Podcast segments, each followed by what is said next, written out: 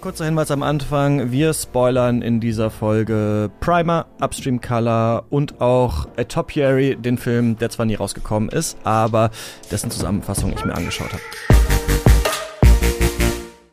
Ihr Katz, den kritischen Film-Podcast, Folge 67 mit Tino Hahn. Hallo. Und heute beschäftigen wir uns mit zwei Filmen eines Filmemachers, der mal, ja, sowas wie der nächste Christopher Nolan vielleicht werden sollte, weil er mit Primer und Upstream Color für mehr als Aufsehen gesorgt hat, aber mittlerweile ist er wohl durch. Einerseits, weil er sich ja für ein Genie zu halten scheint, das in Hollywood aber nichts mehr finanziert bekommt und andererseits, weil im letzten Jahr sexuelle Belästigungsvorwürfe gegen ihn laut geworden sind. Es geht um Shane Carruth und wir blicken heute mal äh, zurück auf seine beiden Filme. Ich bin Christian Eichler. Hi. Tino, schön, dass du da bist, um mit mir über die Filme ja, eines mittlerweile problematischen Filmemachers zu reden. Kommen wir gleich zu, würde ich sagen. Wir lassen ja. uns erstmal über was weniger oder überhaupt nicht problematisches, sondern was Schönes reden. Denn ähm, du hast einen neuen Podcast. Das stimmt. Äh, ja. Genre geschehen. Ne? Wie, wie, wer mit wem, wie ist das? Warum, wie kam es dazu? Was gibt's da? Ja, es kam halt so dazu, wie es immer kam. Wir haben so gemerkt, dass wir im WhatsApp gefühlt eh jeden Tag zwei, drei Stunden über Filme schreiben und wir haben uns gedacht, wieso sollen wir da nicht einfach einmal pro Woche nur eine Stunde darüber sprechen? Und den Podcast mache ich zusammen mit André Hecker und Daniel Schröckert. Wir erscheinen immer Montag und wie man an dem Namen Genre geschehen schon merkt, war erst das Wortspiel da, bevor wir uns den Inhalt überlegt haben. Und größtenteils packen wir halt fast, also dieser Genrebegriff ist bei uns halt schon sehr weit gefasst, aber wir beschäftigen uns schon fast mit allem, wo wir den Eindruck haben, dass es in Deutschland sonst hinten runterfallen würde oder allgemein in der Wahrnehmung unterrepräsentiert. Und natürlich fällt ja. dann zwangsläufig auch viel Horror in den Bereich rein, aber wir uns halt eben nicht nur auf diesen Horror-Genre-Begriff festnageln lassen. Ja, genau, ne? Das ist ja gar nicht so ganz definiert manchmal, was man überhaupt damit meint, auch umstritten manchmal der Genrebegriff und so weiter. Ähm, und ich denke auch immer zuerst, es wird blutig, so, mhm. wenn, wenn man Genre hört, ne? Oder es gibt aufs Maul, aber Western-Filme, Science-Fiction-Filme und sowas zählen ja da auch rein. Aber es sind hauptsächlich aktuelle Sachen, oder? Also geht jetzt nicht durch die Geschichte der Genrefilme durch, sondern guckt, was so äh, aktuell rauskommt. Ja, oder? noch nicht. Also bei der Planung hatten wir natürlich dann auch die ganz hochtrabende Idee, dass man natürlich auch mal irgendwie so einen Rückblick werfen muss, auch auf die Anfänge des Genres. Und wir haben auch manchmal, wenn wir sehen, dass wieder ein Re-Release von dem Film ansteht, versuchen wir den auch noch einzupacken. Also wir haben neulich zum Beispiel über M, eine Stadt sucht ihren einen Mörder gesprochen, der jetzt nicht das allerneueste Werk ist, aber sonst versuchen wir auch schon zu schauen, was auf Festivals läuft, um auch so ein bisschen so, ein, so eine Vorschau zu geben. Und wir verstehen uns auch so ein bisschen wie die Trüffelschweine, weil gerade im Genre-Kino gibt es halt echt viel Bullshit und auch leider viel zu viel Mittelmaß, sodass die wenigen wirklich guten Filme oft auch einfach untergehen. Denn wer hat Bock, sich unter, durch die zehnte Haunted House Prämisse durchzugucken, um dann zu merken, ah, okay, der und der Film war halt ja. doch wirklich gut. Ja, wir. Ja, ja. ja, das, ja, Aber das ist gut, weil das sind immer auch die Sachen, die mir flöten gehen. Auch als ich angefangen habe, äh, auch schon vor längerer Zeit der Filmpodcast zu machen, immer geguckt, was kommt so raus, was könnte man mal besprechen und sowas. Und dann äh, klickt man durch Filmstarts durch und dann sieht man nur das Poster und kennt auch Regisseurinnen und Regisseure nicht und denkt sich, ja Gott, was ist das denn jetzt schon wieder? Und ich glaube, ich habe mich auch gefragt, warum äh, fremdel ich auch immer noch so mit dem Genre Kino, weil ich natürlich mhm. wirklich nicht nur äh, jetzt an irgendwie Indie Arthouse und ja, Blockbustern interessiert bin, sondern eigentlich auch schon an dem dazwischen. Aber man kommt manchmal gar nicht so richtig da ran oder ähm, da rein, wenn man nicht schon so eine längere Genre-Cook-Historie hat und aber eigentlich weiter will, als ich äh, guck die drei gut besprochenen ähm, IndieWire-Horrorfilme des Jahres oder sowas. Ne? Das macht ja fast jeder, aber so das richtige ja. Zeug. Wie kriegst du denn immer mit, was so rauskommt, was es so gibt? Äh, ja, auch durchs Netz, also viele RSS-Feeds in Feedly abonniert, da schaue ich dann so durch, dann kriegt man ab und an auch mal Trailer zugespielt und durch Festivals natürlich, wo man natürlich auch echt viele Filme auch sich anschaut, wo man denkt, was zur Hölle ist das denn jetzt? Weil du kennst das ja wahrscheinlich auch, dass die Besprechung beziehungsweise die Anpreisung im Programmheft oft gar nichts mit dem zu tun hat, was der Film schlussendlich repräsentiert. Also es sind ja wirklich Verkaufstexte vielmals. Das Fantasy-Filmfest sticht da aus meiner Sicht noch am meisten hervor, wo wirklich jeder Film superlativ ist und auch ganz oft das Wort Meisterwerk gebraucht wird. Man denkt sich so, puh, schwierig, würde ich jetzt nicht als Meisterwerk sehen. Die Berlinale ist da ja noch erstaunlich ja, erstaunlich objektiv, sozusagen, sofern es in so einem Bereich halt Relativ Objektivität straight, das geben stimmt kann. Aber mhm. da war ich, habe ich mich selten verarscht oder in einen Film gelockt gefühlt. Immer wenn ich drin saß und mir dann gedacht habe, okay, was habe ich erwartet, was wird hier geliefert, was stand im Beschreibtext, denke ich so, ja, okay, was habe ich jetzt auch, ich habe es nicht anders verdient, dass ich jetzt in diesem Film sitze. Ja, und das, ja. Hm? Ich hatte bei uns im Discord irgendjemand so einen Pressetext zu, glaube ich, der neuen Single von irgendwie Boss Hoss und MC Fitty oder so geteilt. Ja. Und das war halt auch so, das ist halt das Witzigste eigentlich, so diese Musikpressetexte, mhm. wo immer halt so eine Genre-Melange und irgendwie die zwei großartigen Künstler treffen jetzt endlich aufeinander und man denkt sich so, naja, okay, also will man wahrscheinlich auch nicht so gerne schreiben. Die auf der Doc Leipzig sind immer ultra kryptisch. Also mhm. so, dass man da wirklich gar nicht weiß, äh, worum es geht. Und gut, die Filme sind dann auch manchmal so, aber ähm, ach, das ist eigentlich ein eigenes Thema. Es gibt ja auch manche Festivals, wo du, wo dann natürlich man das nicht so ranken will. Also mhm. bei Musikfestivals ist ja so, da steht ja dann oben die Toten Hosen und keine Ahnung, man sieht quasi so, okay, was Wichtigkeit oder Bekanntheit halt nach unten und andere Festivals gibt ja, wo das alles so gleich aufgedröselt ist und du dich echt so durch so eine seltsame Online-Plattform auch so durchwühlen musst und quasi liest dann ja so, also man wird ja auch verrückt, weil man so hunderttausend Texte dann liest und wirklich mhm. nicht mehr weiß, ähm, was es ist. Aber das ist ja dann, ja, manchmal ganz cool, wenn man eigentlich nur durch den Text halt irgendwo reinrennt und dann was ja, und ich mag halt auch dieses Überraschungsei-Effektartige, wenn man in so ein Festival geht und da sind ja wirklich dann, also es nimmt jetzt natürlich, je mehr das Internet zunimmt, auch immer mehr ab, dass man wirklich gar nichts mehr über Filme weiß, weil man zum meisten dann doch irgendwelche Infos findet, aber vor zehn Jahren oder so hat man halt weder einen Trailer gekannt, sondern wirklich nur das Poster, was dann oft auch so eine hastig zusammengeschluderte Anmutung war, wo du gar nicht verstehen konntest, was wirklich so ein Film ist. Und du gehst komplett blind in Sachen rein. Und da bin ich halt unendlich dankbar, weil ich da viele Filme entdeckt habe, die, von denen ich danach nie wieder was gehört habe, die auch nie wieder erwähnt wurden. Und mhm. wenn das Entstehungsjahr durch ist und so Filme dann nicht nochmal in irgendwelchen Top-Ten-Listen auftauchen, sind sie ja meistens auch komplett verloren einfach. Und da hätte ich viel verpasst, was mich auch so meiner filmischen Sozialisation geprägt hat oder bei Filmen, wo ich denke, die sind vielleicht nicht perfekt, aber da passieren halt Sachen, die ich irgendwie magisch finde oder die mich auf eine ganz merkwürdige Art und Weise berühren, wo viele Fil andere Filme gar nicht hinkommen. Und das würde auch dann eine sehr unique Wahrnehmung von mir sein, aber ich bin sehr froh, die gemacht zu haben. Wie würdest du eigentlich so deinen eigenen Filmgeschmack beschreiben? Das würde mich eigentlich von dir mal interessieren, weil ich immer das Gefühl habe, du bist sehr breit aufgestellt, du, mhm. du hast sehr viel gesehen, also auch sehr viel, jetzt vielleicht aus meiner Sicht eher obskurere Genre-Geschichten, aber dann auch äh, sagst du, oh, wenn ihr mal über Malmkrog redet oder Christi Puyo, habe ich auch Bock dabei zu sein. Mhm. Dann diese Terence Malick-Liebe, die ja so, ich meine, Upstream Color müssen wir gleich drüber reden, geht ja auch vielleicht so ein bisschen in die, in die Richtung. Mhm. Ähm, kannst du das beschreiben? Also wie hat sich das eigentlich so entwickelt, dass das so breit gefächert ist, weil ich bei dir halt manchmal auf, auf, auf Twitter als, ne, als ähm, Rest in Peace der Twitter-Account oder vielleicht kommt der ja wieder, aber manchmal auch so geile One-Cut-Action-Szenen aus irgendwelchen super brutalen Hongkong-Filmen mhm. gesehen habe und so dachte so ein bisschen, ah, ich würde eigentlich gerne, so ein bisschen würde ich gerne in Tino Hahns Filmgeschmack hin in die Richtung. So. Ja, es ist eigentlich eine gute Frage, weil ich schon immer schaue, was mir irgendwas geben könnte, was ich nicht schon mal gesehen habe, ohne jetzt obwohl, das ist auch nicht richtig. Also ich gucke auch gern so Haunted House Horrorfilme, wo man ja wirklich weiß, okay, es ist ein Spukhaus, man wird sich dreimal erschrecken, in zwei Wochen weiß man nicht mehr, was man da gesehen hat. Aber gerade so dieser Kick, das nächste Big Thing oder so zu sehen, was ja meistens wirklich außerhalb des Mainstreams stattfindet. Also so Filme wie, weiß nicht, Tenet guckt sich natürlich jeder an, aber da wird ja niemand ernsthaft sagen, das ist jetzt eine Top Ten des Jahres gewesen. Und ich sehe immer, wenn ich meine Top Ten des Jahres durchgehe, dass das meistens Filme sind, die ich auch gar nicht weiß, wo ich die jemals nochmal wiedersehen kann. Deswegen versuche ich auch auf Festivals eher die obskuren Sachen mitzunehmen, eben weil man die nie wieder zu sehen bekommt. Und ich mir auch mal zur, ja, zu so einer Challenge gemacht habe, aus jedem Land der Welt wenigstens einen Film pro Jahr zu schauen. Das mhm. funktioniert dann natürlich nicht mit allen Ländern, weil auch teilweise ja gar nicht der Output wirklich da ist. Aber das sind dann immer so, pro Jahr versuche ich halt so aus ungefähr 50 Ländern mir Filme anzuschauen. Und das hat dann immer den angenehmen Nebeneffekt, wenn man schaut, was da als gut empfunden wird oder was da erfolgreich ist. Es hat schon so ein bisschen so eine Vorfilterfunktion. Also ich mhm. muss mich da auch nicht durch den ganzen Mist durchschauen, sondern krieg da quasi schon so die Perlen vorgefiltert. Bloß wenn du in Berlin wohnst, musst du halt einfach nur nach irgendwelchen aktuellen Festivals schauen und dann siehst du halt, okay, wenn hier ein Bollywood-Film im Kino läuft und man guckt, im Babylon-Kino konnte man immer schauen, wie viele Tickets verkauft sind. Wenn man sieht, okay, der Film ist zu zwei Drittel ausverkauft und es ist noch eine Woche bis zur Vorstellung, dann wird der Film schon gut sein. Oder zumindest für das Publikum, für den der Film gemacht ist. Und dann hat man da auch immer irgendwie so ein Erlebnis und das macht ja auch was mit einem, wenn man in einen Kinofilm reingeht, wo das Publikum wirklich ganz enthusiastisch mitgeht.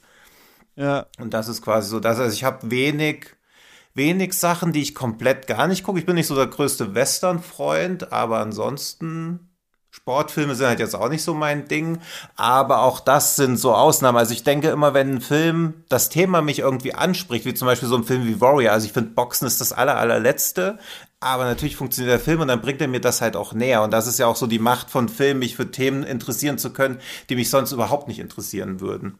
Und deswegen versuche ich da möglichst viel unterschiedliche Sachen mitzunehmen. Plus das, ja, was die Bubble, also was sich so in dieser Filmbubble über Jahrzehnte oder Jahre hält und immer wieder erwähnt wird, das ist ja auch ein ganz guter Indikator und Lackmustest, dass man das sich auch mal anschauen sollte.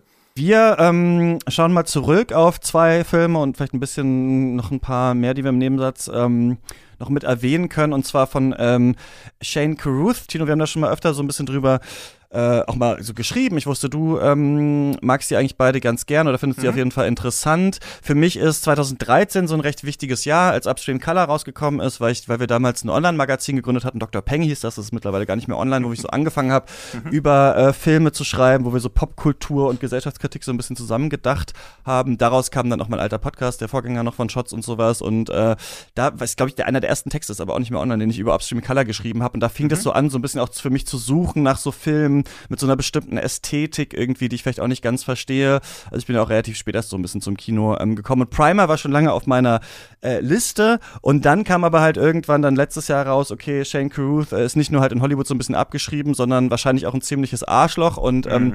das äh, komme ich auch gleich nochmal zu, kommt da halt auch noch irgendwie so da, da hinzu, dass äh, wir wahrscheinlich wirklich auch nichts mehr von dem sehen werden. Und ich dachte einfach mal, vielleicht schauen wir einfach mal jetzt, jetzt nicht nur mit diesem Wissen, sondern einfach so nochmal auf diese Filme so zurück. Ähm, die ja so einen leichten Kultfilmstatus haben, sehen wir die jetzt anders, sehen wir die gleich. Ähm, weißt du noch, wann du das erste Mal von dem gehört hast oder wann, wann vielleicht Primer das erste Mal so auf deiner Liste? Ich habe das erste Mal Primer in der FAZ aufgetaucht, als Dieter Dart den, das Review dazu geschrieben hat und ich dachte nur so, okay, muss man mit Vorsicht genießen, weil es halt dann so als Meisterwerk des Science-Fiction-Films ausgerufen wurde, aber das kann ja oftmals dann auch täuschen. Aber dann habe ich mir halt aufgeschrieben und gedacht, okay, irgendwann wird der Film schon mal kommen und in 2013 im Oktober war ich zum ersten Mal in Sitges in der Nähe von Barcelona auf diesem Filmfestival und da habe ich ihn halt im Kino gesehen und war halt völlig weggeblasen, weil ich sowas in der Art zwar schon ansatzweise auch so gesehen habe, aber ein Film, der für mich komplett unbegreiflich war und den ich auch in Worten gar nicht nacherzählen konnte, dass der mich in so einer Tiefe und so einer Intensität berührt hatte, das hatte ich im Vorfeld halt noch nie gehabt. Also, dass ich komplett damit connected habe, aber nicht erklären kann, warum überhaupt. Beziehungsweise mir es damals nicht erklären konnte, dass der Film so connected hatte. Dann lief er noch irgendwie mittags. Also ich war weder auf diese Intensität vorbereitet, noch irgendwie dann aus diesem Film rauszukommen. So ein strahlendes 30 Grad Wetter am Strand. Also es war so sowohl von den äußeren als auch von den inneren Umständen sehr spezielles Kinoerlebnis. Also Primer hast du 2013 dann erst gesehen nee, als Upstream, Upstream Color. Color. Achso, Upstream Color dann. Upstream Color Primer hast du vorher gesehen. schon mal. Ja, und ah, Primer habe ich mir dann gesehen. eine halbe Stunde später bei diesen DVD-Händlern auf dem Filmfestival gekauft. Und zu Hause dann, dann festgestellt, dass ich mir nur eine spanische Version gekauft habe und dann habe ich mir nochmal aus England importiert. Hast du denn auf Spanisch geguckt? Nee, nee, ich war so völlig, weil ich so dachte, okay, also ich habe ein bisschen die spanische Filmindustrie unterschätzt, weil es da wirklich alles dann komplett synchronisiert gab, aber auch ohne englische Untertitel. Das war ja noch so ein bisschen dieses DVD-Zeitalter und da habe ich halt gar nicht drauf geachtet. Aber ich war dann so geflasht von dem Film, dass ich nur wusste, okay, ich muss diesen Primer irgendwie bekommen. Und hätte ich auf dem Hotelzimmer einen DVD-Player gehabt, hätte ich es da bestimmt auch schon probiert. Ähm, Genau, die Filme sind von Shane Carruth, ganz kurz, wer das ist. Der ähm, ist 1972 äh, geboren in South Carolina und ähm, ist ursprünglich gar nicht zum Film, sondern hat erstmal ähm, Mathematik studiert und war äh, Softwareentwickler und dann hat er eben ähm, Primer gemacht. Der ist äh, 2004 beim Sundance Film Festival äh, gelaufen und hat da den großen Preis der Jury äh, bekommen, also direkt mit seinem Debüt. Und der Film war unglaublich billig, ne? Also man sagt 7000 Dollar. Mhm, da dachte ich, krass, ja. 7000 Dollar würde ich auch zusammenkriegen für einen Film irgendwie. Ja, also, eben, ja. Ja ich glaube, es scheitert dann immer am Drehbuch eher. Kann auf jeden Fall sein. Auf jeden Fall ist Shane Carruth so ein ähm, ja, Multitalent, kann man sagen. Er mhm. erinnert mich so ein bisschen, wenn man jetzt noch mal so draufschaut, auch an diese Leute, die wir so aus der Videospielbranche kennen, die so Spiele gemacht haben wie Axiom Verge oder Stardew Valley, wo so wirklich einer alles gemacht hat. Natürlich kannst du beim Film nicht alleine alles machen, so wenn noch andere Leute mitspielen sollen und so weiter, aber Shane Carruth hat halt eine der beiden Hauptrollen in Primer gespielt, irgendwie den Soundtrack gemacht, äh, das Editing gemacht und so weiter, ne? ähm, Drehbuch geschrieben, also ähm, nicht nur quasi Writer, Director, sondern auch noch andere ähm, Rollen da ähm, übernommen. Und dann ne, großer Achtungserfolg der Film, gilt immer noch auch heutzutage so als einer der kompliziertesten Science-Fiction-Filme aller Zeiten, muss man gesehen haben. Auch sehr kurzer Film, ne? also geht so, glaube ich, knapp über 70 Minuten. Ähm, und dann wird's lange still um ihn, bis man hört, dass er an was Neuem arbeitet, nämlich an A Topiary. Top, Topiary, äh, das ist ähm, quasi so sein großer, soll das sein, auf zwei Zeitebenen spielender äh, Steven Spielberg Kinder-ET-Film, der aber auch so eine, ja, so eine ganz große Sci-Fi-Komponente hat mit äh, der Menschheit am Ende der Zeit und so weiter. Kann ich später auch nochmal erzählen, worum es da noch stärker äh, gehen sollte. Aber es heißt halt so ein bisschen, also äh, er will jetzt hoch hinaus, er braucht irgendwie mehr Geld, er macht jetzt quasi diesen, ja, den nächsten Film nach Primer und äh, Ryan Johnson zum Beispiel ist da schon, hat das auch das Skript schon gelesen, findet das super äh, irgendwie erinnern mich Schenk, also dieser, vor allem diese Doppelung, also dass man sagt, ähm, sagen wir, wir hätten Primer gehabt und dann Etopiary, es wäre so ein bisschen ähnlich gewesen wie bei Ryan Johnson, wo wir erst ähm, mhm. Brick hatten und dann Looper, ne? Also wenn ja. so ein bisschen größer mhm. wird und eventuell hätte Shane Carruth auch so eine krasse Hollywood-Karriere äh, haben können. Steven Soderbergh soll den äh, produzieren, später ist auch David Fincher dann irgendwie noch mit an Bord, aber irgendwie kriegt man das Funding dazu nicht so richtig äh, zusammen. Ähm, alle sagen, also Shane Carruth hat gesagt, alle haben gesagt, ja, der Film ist super, wir machen den auf jeden Fall. Niemand hat jemals Nein gesagt, hat Shane Carruth gesagt, bis ich selber dann Nein gesagt habe. Und ich, das ist so das Projekt, in das ich eigentlich mein Leben verschwendet habe, hat er dann gesagt. Und dann kommt halt irgendwann raus, dass er stattdessen als zweiten Film Upstream Color äh, macht, 2013 rausgekommen, der auch beim Sundance ähm, äh, Premiere feiert, ja, vielleicht so ein magisch-realistischer Horror- Liebesfilm, auch wieder halt ein großer ähm, Achtungserfolg. Und ähm, da spielt eben Amy Seimetz, die zweite Hauptrolle, Shane Carruth auch wieder, die sich ja dann, die ja eine Beziehung miteinander anfangen und dann eben auch schon zu dieser Zeit in einer Beziehung waren, also von 2011 bis 2018 waren die zusammen. Und dann heißt es, ähm, Carruth macht eben nicht mehr den Top Jerry-Film, sondern jetzt äh, The Modern Ocean. Da habe ich das Skript nicht gelesen, äh, aber ähm, da geht es irgendwie um den Handel auf den Weltmeeren, Liebe, Schlacht, Schiffsschlachtszenen wird gesagt. Anne Hathaway, Keanu Reeves, Tom Holland Tom Holland und Danny Radcliffe, ja, und Keanu Reeves sollten alle, also diese drei auch super komische äh, äh, Kombinationen, sollten alle in diesem Film ähm, drin sein, aber auch da hat Caruth dann halt 2018 gesagt, ja, der wird wahrscheinlich nicht, ähm, nicht mehr rauskommen, dieser Film. Und dann gab es schon relativ so vergrätzte Interviews von ihm, also dass er auch gesagt hat, in den nächsten Jahren zieht er sich komplett aus Hollywood zurück und dieses ganze Blockbuster-System ist eh im Arsch und seine ähm, originären Ideen quasi werden nicht richtig geschätzt und so weiter. Und 2019 hat er dann gesagt, er arbeitet arbeitet gerade an was ganz Großem, also äh, a massive thing, und dann macht er das fertig und dann ist er raus aus der Filmbranche. Und ich glaube, so Filmfans, die an den beiden Filmen so Gefallen gefunden hatten, dachten immer, schade, irgendwie so verkanntes Genie, warum, die Filme waren doch so toll. Auch so Neil Blomkamp ist auch so einer, den ich auch so ein bisschen so mitdenken musste, der auch vielleicht so ein bisschen so ist, also er so interessante Ideen hat und dann immer größer geworden ist und aber Cruth hat irgendwie nicht diesen Schritt jemals machen können, wirklich dann das mega äh, Blockbuster-Projekt irgendwie ähm, zu starten. Ich glaube, er will halt auch keine Kompromisse. Du hast ja eben schon gesagt, dass er so genau. der nächste Christopher Nolan hätte werden können, aber eigentlich ist er sowas wie Christopher Nolan für Hardcore-Intellektuelle. Also die Filme verweigern sich ja allem eigentlich. Also ich glaube nicht, dass man die bei der ersten Sichtung auch nur annähernd begreifen kann und dann kannst du nicht in Hollywood ankommen. Also wenn du so der so wenig kompromissbereit bist bei der Entwicklung deiner eigenen Handlung, dass du also generelle Handlungselemente weigerst, dich einfach nochmal zu wiederholen, damit der Zuschauer verstehen kann, dass das jetzt mal wirklich wichtig war und nicht einfach nur ein Nebensatz, das funktioniert, glaube ich, nicht. Also er scheint so ein bisschen Opfer sich, von sich selbst zu sein. Ja, so ein paar Leute auch aus der Zeit schwirren mir so im Kopf, auch so ein bisschen Richard Kelly, ne, der so nach Donnie mhm, Darko oder ja. so Southland Tales, an den muss ich irgendwie auch so ein bisschen denken. Also ja. Also man könnte denke, also Shank Ruth könnte auch jemand sein, der so so ein Projekt noch mal bekommen hätte und dann damit mhm. richtig abgeschmiert wäre, weil vielleicht war aber eben dann Primer nicht so gehypt wie Donnie Darko ja. oder sowas, aber auf jeden Fall genau und man weiß manchmal gar nicht so genau, ist das komplette Egomanie von ihm überhaupt da auch immer mitzuspielen und alles äh, zu machen oder hat es auch was mit dem Budget zu tun? Also wenn du dich selber schon mal gecastet hast als ein Hauptdarsteller so, dann musst du halt mhm. noch jemanden bezahlen und da war gibt's halt die Hintergrundgeschichte, dass bei diesem äh, Atopiary ähm, Film da geht es äh, darum, dass Kinder dann in so einer äh, mit so ähm, Welt Raummaterialien, so große Tiere bauen, die dann da so durch den Wald laufen und sowas. Und das wollte er dann selber auch animieren. Also nicht nur schneiden, schreiben und so weiter, sondern auch selber die Visual Effects machen, weil er meinte, ja, das wird normalerweise outgesourced, ist aber eigentlich teurer, als wenn ich selber mache. Und hat dann tatsächlich auch schon das Programm geschrieben, irgendwie mhm. diese Visual Effects zu machen. Da sieht man auch Ausschnitte von den Überbleibseln dieses Films dann in ähm, Upstream Color tatsächlich. Ja, und dann ist äh, letztes Jahr etwas rausgekommen, was eigentlich auch unfassbar ist, wie das passiert ist und auch ja äh, äh wirklich natürlich ein schlechtes Licht auf ihn ihn wirft. Und zwar, dass Amy äh, Simons eben, die ja auch nicht nur Schauspielerin ist, sondern mittlerweile auch Regisseurin, ne? könnte man vielleicht auch mal eine Folge über ihr Werk ähm, irgendwann machen, mhm, die gerne. eben ja in Upstream Color so zusammen äh, auch spielen, dass die ähm, 2018 und 2020 so ein Temporary ähm, Restraining Order, also quasi äh, ähm, aufgegeben hat, also dass er sich ihr nicht mehr nähern darf. Und mittlerweile ist es auch permanent, also das geht jetzt gar nicht mehr.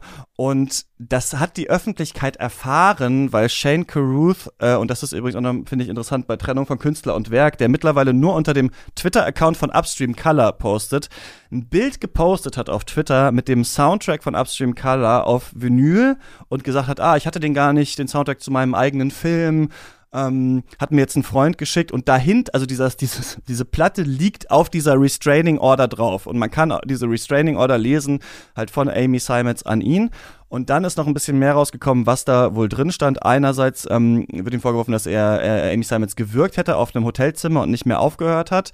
Also es tatsächlich Physical Abuse gab und aber auch nach der Trennung, also 2018, mehrfach irgendwie wütende E-Mails geschrieben hat, Morddrohungen und so weiter. Und äh, Simons eben wirklich gesagt hat, ich habe Angst um mein Leben, so der Typ darf sich äh, mir nicht mehr nähern. Und das ist ähm, also ich habe jetzt noch mal auf diesen Upstream Color Twitter Account drauf geguckt und das letzte Video ist ein, da hat er ein Video hochgeladen aus einem Film. Ich weiß nicht genau welcher Film das ist. Äh, Bill Hader und äh, Shaquille O'Neal spielen da glaube ich mit.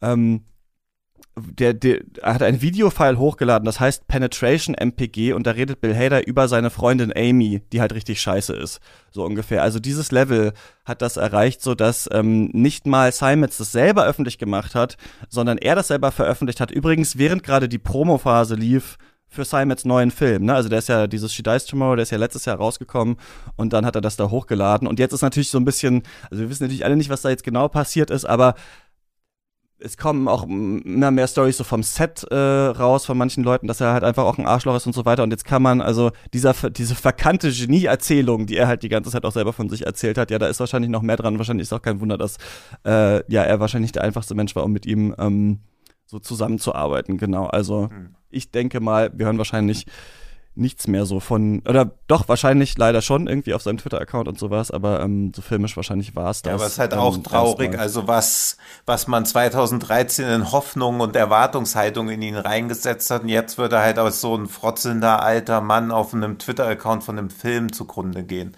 Also das ist halt auch schwierig, wenn er wirklich so die eigene Karriere zu Grabe trägt. Er hat sich ja dann noch ein bisschen als Produzent und Förderer von diesem The Wanting Mare in den Vordergrund gestellt, der jetzt auch durch den ganzen Festivalzirkus durchfährt. Und das ist auch ein Film, der mehrere Jahre gedreht wurde, fast ausschließlich in der Lagerhalle, unglaublich viele Special Effect Shots hat und ich habe den nur einmal auf einem Festival ohne Untertitel sehen können, deswegen kann ich die Handlung auch nicht wirklich wiedergeben, aber optisch war das halt auch ein Meisterwerk. Und Caruso hat auch gesagt, okay, wenn es Leute gibt, die so Filme machen können, dann habe ich hier eh nichts mehr zu suchen. Also natürlich auch wieder so ein bisschen, um noch Promo zu machen für jemanden, den er fördert. Aber auch da merkt man, glaube ich, dass er selber ja, es ist natürlich müßig, weil es auch teilweise in Spekulationen jetzt reingeht, aber entweder ist er ausgebrannt oder fühlt sich wirklich verkannt oder ist auch immer mehr außerstande, seine eigene Vision wirklich voranzutreiben, weil ich glaube, dass er wirklich alles, was er kann, am Set übernimmt, rührt ja auch ein bisschen daraus, dass er die maximale Kontrolle haben will, bloß, dass er niemandem zutraut, seiner Vision gerecht zu werden. Und dass das alles andere als angenehm mit so jemandem am Set ist, kann ich mir auch gut vorstellen. Bloß dann ja, noch dieser Budget ist wahrscheinlich keine ja. schlechte. Ähm, und natürlich kann man nicht immer von der einen Sache auf die andere schließen und von der, mhm. zu der Qualität der Filme und so weiter. Und wir wollen ihn nicht, ne, deswegen machen wir es auch so explizit jetzt nicht auf so einen Sockel stellen oder sowas, sondern mhm. natürlich auch ähm, das alles hier so mal, mal ansprechen und so weiter. Aber ja, er wirkt eben wie ein ja so vergrätzter Kontrollfreak und äh, gleichzeitig, ja, es ist ein bisschen, also man kann, es gibt zum Beispiel auch einen Shane Cruth äh, Subreddit und da sieht man halt auch, ne, also wie die Leute wirklich immer noch so, ähm, so gehofft haben und hier ist das Drehbuch und vielleicht mhm. kommt's ja noch mal sowas und dann kam das alles raus und die Leute sind okay, ciao, ich bin raus und sowas und ich bin jetzt ja. hier nicht mehr dabei und sowas und äh, ja, so traurig zu sehen, auch so bei den Leuten, was sie für Hoffnung halt in jemanden gesetzt haben, äh, der sich jetzt halt als so eine Person irgendwie. Sehen wir ja ein Biopic über ihn, weil ich glaube, so als Regie und auch als Künstler gibt er schon extrem viel interessantes Material ab, weil er ja auch, ja auch wie so ein krasser Perfektionist wirkt, der auch mit, ich kann mir gut vorstellen, dass er sowohl mit Primer als auch mit Upstream Color zutiefst unzufrieden ist, obwohl er alles selbst gemacht hat, aber er denkt, okay, das hätte noch alles noch besser laufen können, weil alles, was er macht, ist ja auch echt gut. Also als Schauspieler ist er super, Drehbuchautor, Regisseur auch und selbst und der Soundtrack von Upstream Color ist halt auch wahnsinnig gut. Also das ist ja nichts, was er nicht kann, was ihn natürlich gleichzeitig noch gruseliger macht irgendwie. Ja, also auf jeden Fall ähm, so viel erstmal so zu seiner Person. Lass uns mal zu den Filmen kommen. Ich finde vor allem interessant, dass man natürlich also ähm, trotzdem auch sagt, also gerade, ach kommen wir aber Upstream Color zu, das finde ich halt nochmal interessant, weil es halt auch tatsächlich um Themen da aus seinem Leben irgendwie geht. Und dann mhm. sind es auch noch die beiden Personen da auch noch in diesem Film, also ist auch alles irgendwie völlig verrückt. Ja. Dieser Film, den Chris da bei Upstream Color am Anfang schneidet, ist ja Topiary. Oder beziehungsweise das, was schon von entstanden ist. Also genau, was ja, auch nochmal diese so Mythenbildung auch nochmal auf so eine tolle Art und Weise vorantreibt, weil es scheinen ja zumindest Testaufnahmen oder erste Szenen oder was auch immer sie da schneidet, äh, existieren von dem Film. Genau, das kann man noch mal, noch mal einmal sagen. Also von ähm, A Topiary und The Modern Ocean kann man die Drehbücher beide online äh, lesen zu A Topiary gibt es so einen YouTube-Account von so einem Typ, der das Drehbuch einmal erklärt. Das habe ich mir da angeschaut, weil ich auch nicht die Zeit hatte, das ganze Drehbuch durchzuarbeiten. Da checkt man dann schon ungefähr so ein bisschen, worum äh, das geht. Und äh, Cruise hat auch Trailer. So, also das ist natürlich auch nochmal interessant zu sehen, wie man so Studiosachen pitcht. Das sind ja oft so Trailer, die so ja. zusammengeschnitten sind aus Sachen, die man schon selber gemacht hat und anderen Sachen, die man jetzt aus anderen Filmen geholt hat. Und das ist bei Topiary halt so, dass es so Spielberg äh, hauptsächlich sind und dann so seine eigenen Animationen und so weiter und so fort. In dieser Folge sprechen wir über das Gesamtwerk von Shane Carruth. Sind ja aber nur zwei Filme. Das ist bei anderen Regisseuren und Regisseurinnen natürlich komplett anders. Die haben viel mehr. Und auch äh, da wagen wir uns dran, nämlich in unseren Specials. Jeden Monat reden Lukas Bawenschik, ich und ein Gast oder eine Gästin, die sich richtig gut auskennt, über die Filmografien von äh, großen bekannten Regisseurinnen und Regisseuren. In diesem Monat ist Celine Siama dran. Am Freitag nehmen wir auf, also kurz danach wird das dann auch online sein. Und falls ihr das hören wollt, ähm, wie wir zum Beispiel über Porträt einer jungen Frau in Flammen oder Girlhood oder Waterlilies sprechen, dann äh, solltet ihr Katz finanziell unterstützen mit mindestens drei Euro im Monat. Das geht auf steadyhq.com slash katz. Dann könnt ihr die Folge zu Siama direkt hören und unsere ganzen anderen Specials auch, die wir schon gemacht haben. I mean, you've got the $400 billion. You've, gone the charity route. You have this perfect 100 room mansion with matching his and her yachts and helicopter pads. How do you fill your day? What do you do?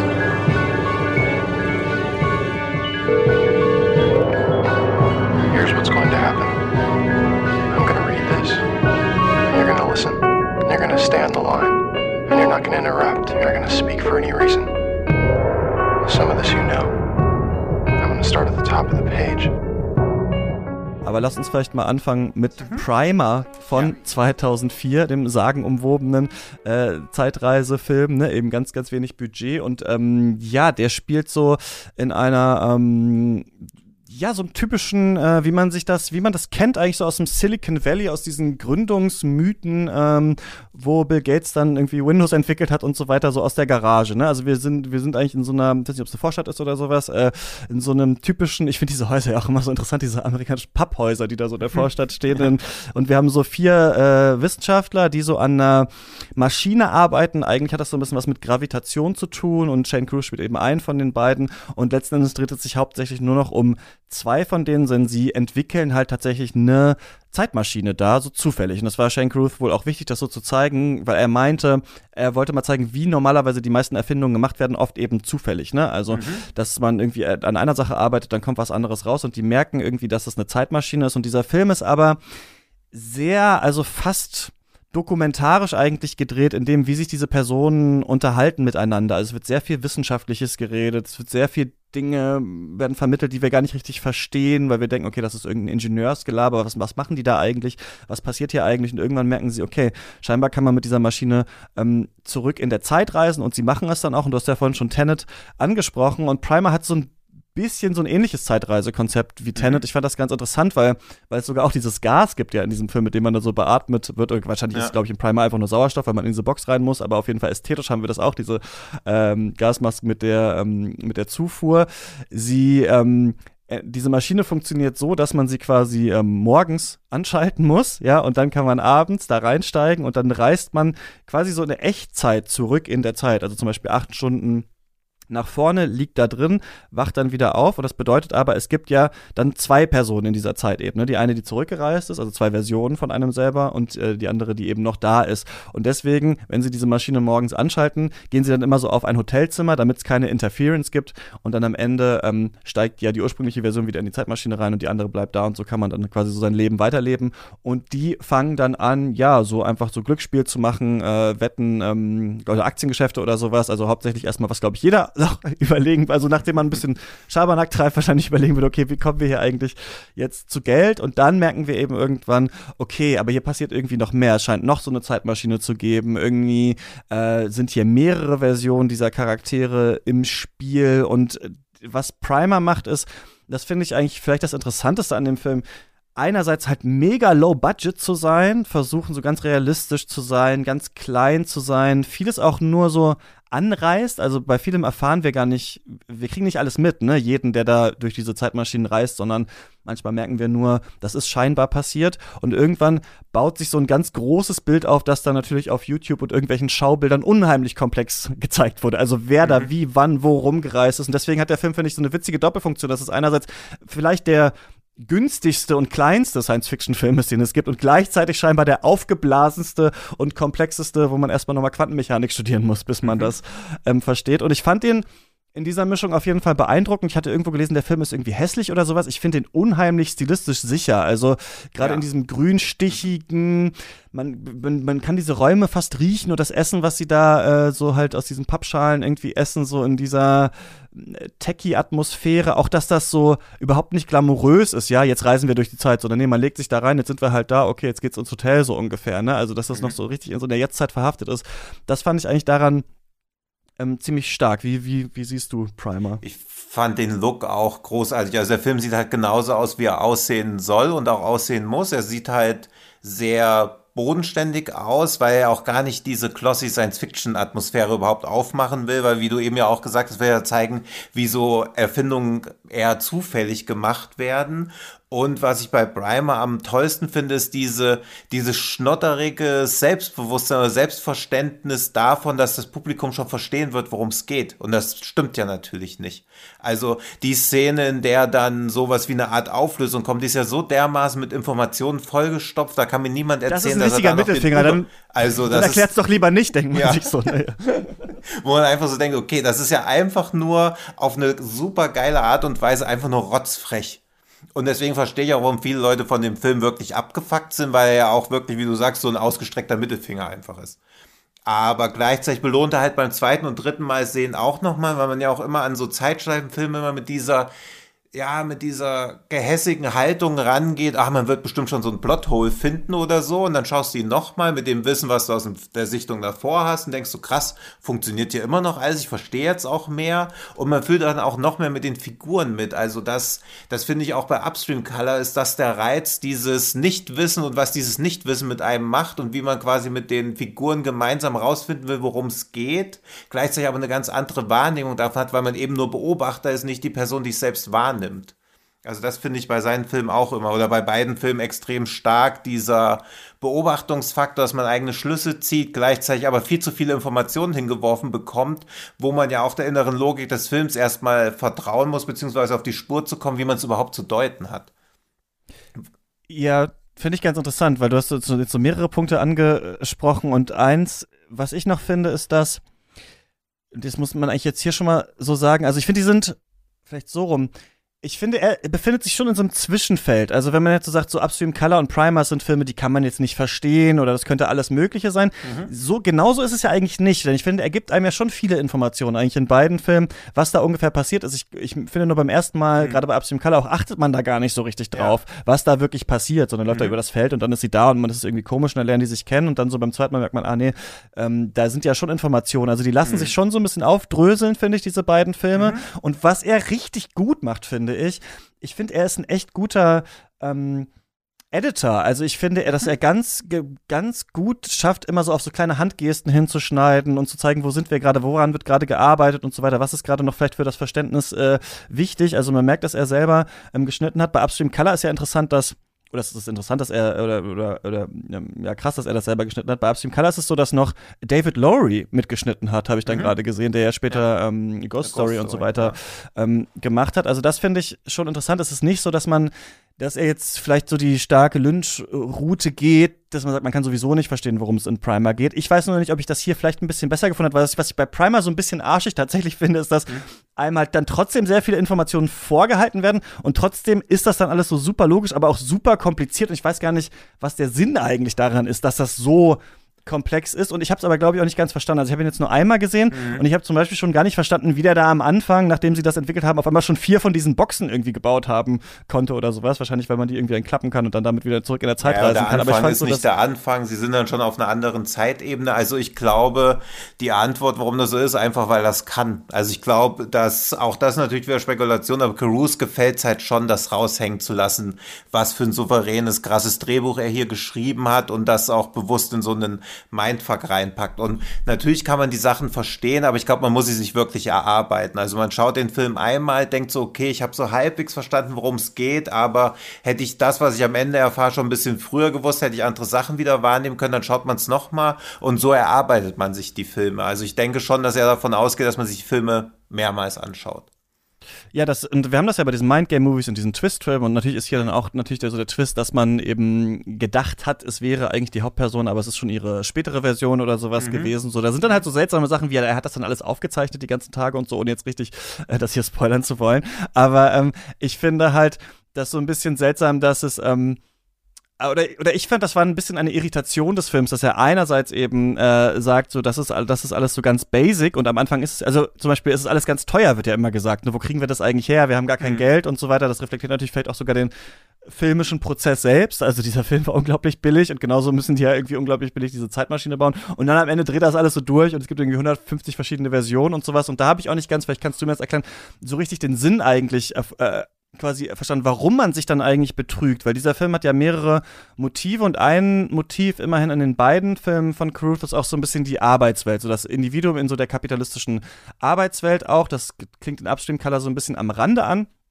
Und in Primer haben wir aber natürlich diese Top Silicon Valley Erzählung und was er ja eigentlich sagen will, denke ich mal, das erste, was die Leute machen, ist halt, wie kann man damit Geld verdienen und dann sich halt egoistisch so über den Tisch ziehen. Hast du das auch so gesehen? Also, dass er auch so einen bestimmten so Wissenschafts- und Entwicklertypus so ein bisschen da, damit zeichnen wollte. Denn er spielt ja immer, ich finde eigentlich in beiden Filmen auch sehr unsympathische Charaktere auf jeden Fall. Mhm.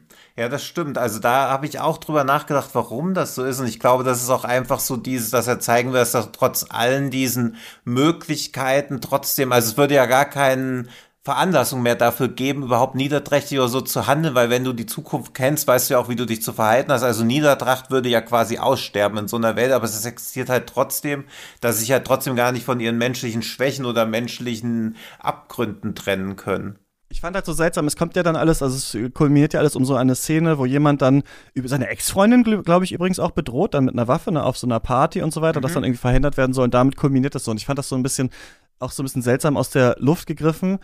Aber interessant auch, also dieses Thema, Männer üben Gewalt über Frauen aus, ne, was offensichtlich ein Thema ist, das tatsächlich in Shane Cruz Lebens also, stattfindet, von ihm ausgelöst tatsächlich, mhm, mhm, ähm, ist auch in diesen Filmen halt in beiden drin. Das finde ich halt so interessant. Also diese Frauen spielen hier so Nebenrollen irgendwie, sondern die versorgen halt so die Männer und werden dann halt so ein bisschen ähm, Racheobjekt. Und ich finde, dass die männlichen Charaktere in seinen Filmen auch nicht gut wegkommen eigentlich so richtig. Also die sind oft auch so ein bisschen durchtrieben und ähm, ja, sind eigentlich, also er hat selber gesagt, die zwei Typen mussten sich noch nie eine moralische Frage stellen halt in ihrem Leben. Das kommt mhm. dann halt erst so später und das will er scheinbar so, so richtig zeigen. Für mich hat sich das aber nicht so ganz erschlossen, warum sich das eigentlich so in diese Richtung ähm, entwickelt in dem Film, sondern ich habe eher das Gefühl, vielleicht wie, wie du das jetzt beschrieben hast, man sollte es gucken, dann soll man sich unglaublich komplexe Erklärungen durchlesen und dann soll man es auch mehrmals gucken und dann sagst du ja, erkennt man auch mehr. An diesem Schritt war ich halt noch nicht. Ich fand das so ein bisschen unverständlich auch, ja. Ja, und ich finde es auch, also Ja, nicht frech, weil ich finde, als Filmemacher hast du halt schon das Recht, den Film so komplex zu machen, wie du willst, solange du halt irgendwie deliverst. Also die Filme, die ganz oft so mit, mit Zeitsprüngen arbeiten, versuchen ja eigentlich immer nur eine sehr simple Story möglichst komplex zu erzählen, damit nicht auffällt, dass es irgendwie eine simple Story ist. Aber er hat ja schon genug Fleisch an den Knochen, um das wirklich machen zu können.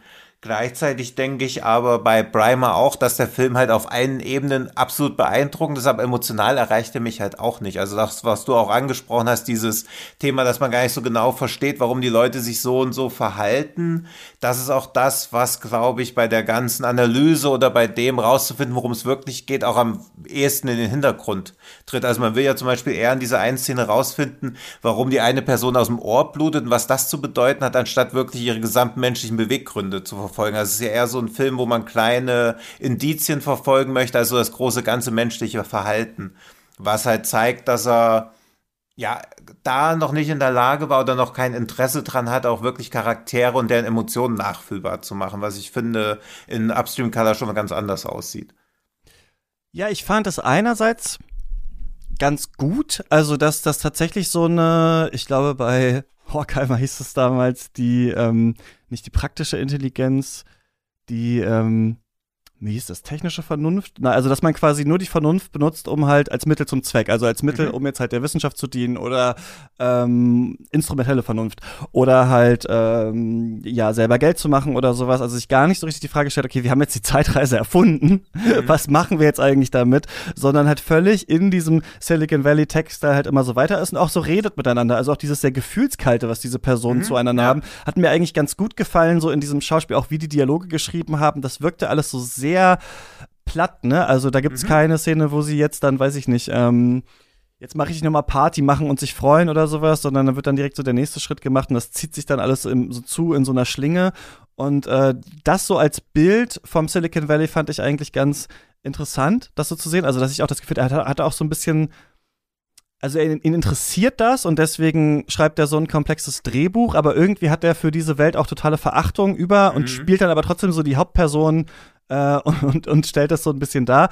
Ich fand nur, dass so beim einmaligen Schauen, und das war was, was Memo auch zu, zu Tenet damals meinte, dieser, ah, jetzt check ich's Moment, der muss eigentlich schon irgendwie während des Films so ein bisschen kommen und ich dachte, so als ich den gesehen habe, okay, ich raff gar nichts. so, also ich habe wirklich gar nicht gecheckt und mhm. dann liest man nach und dann denkt man, okay, man kann es mal checken. Ich finde so, ich hätte es glaube ich irgendwie spannender gefunden, wenn dann ein bisschen mehr ähm, Erklärung und Motivation äh, sichtbar für mich gewesen wäre und ein bisschen weniger technische Gimmicks. Dann hat er halt noch eine Box gebaut und es gab noch eine Box und dann hat er noch das alles aufgenommen und hatte das auf dem Ohr und sowas. Das fand ich dann so ein bisschen albern eigentlich für diese Real-World-Prämisse, die sie eigentlich hatten, so, so ungefähr. Das ist, glaube ich, so das, womit ich rausgegangen bin. Aber ich fand so Stimmung und Sets und halt, naja, das muss man dem zugutehalten, finde ich.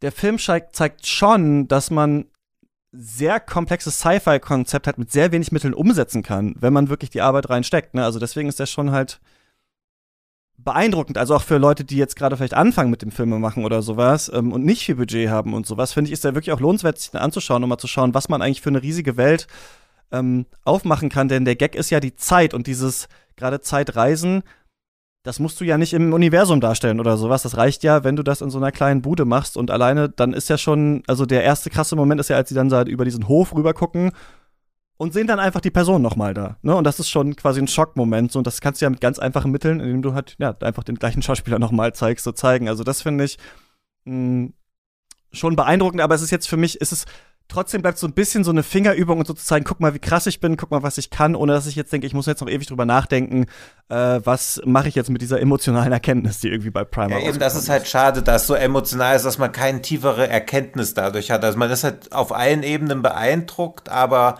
Beeindruckung nutzt sich ja schneller ab, als wenn man durch irgendwas ergriffen wird oder denkt, okay, da muss ich jetzt noch länger drüber nachdenken. Und die beiden Charaktere im Film reden, reden und reden ja die ganze Zeit, aber sie sagen ja eigentlich auch nichts. Also sie werfen sich ja nur Fachbegriffe an den Kopf.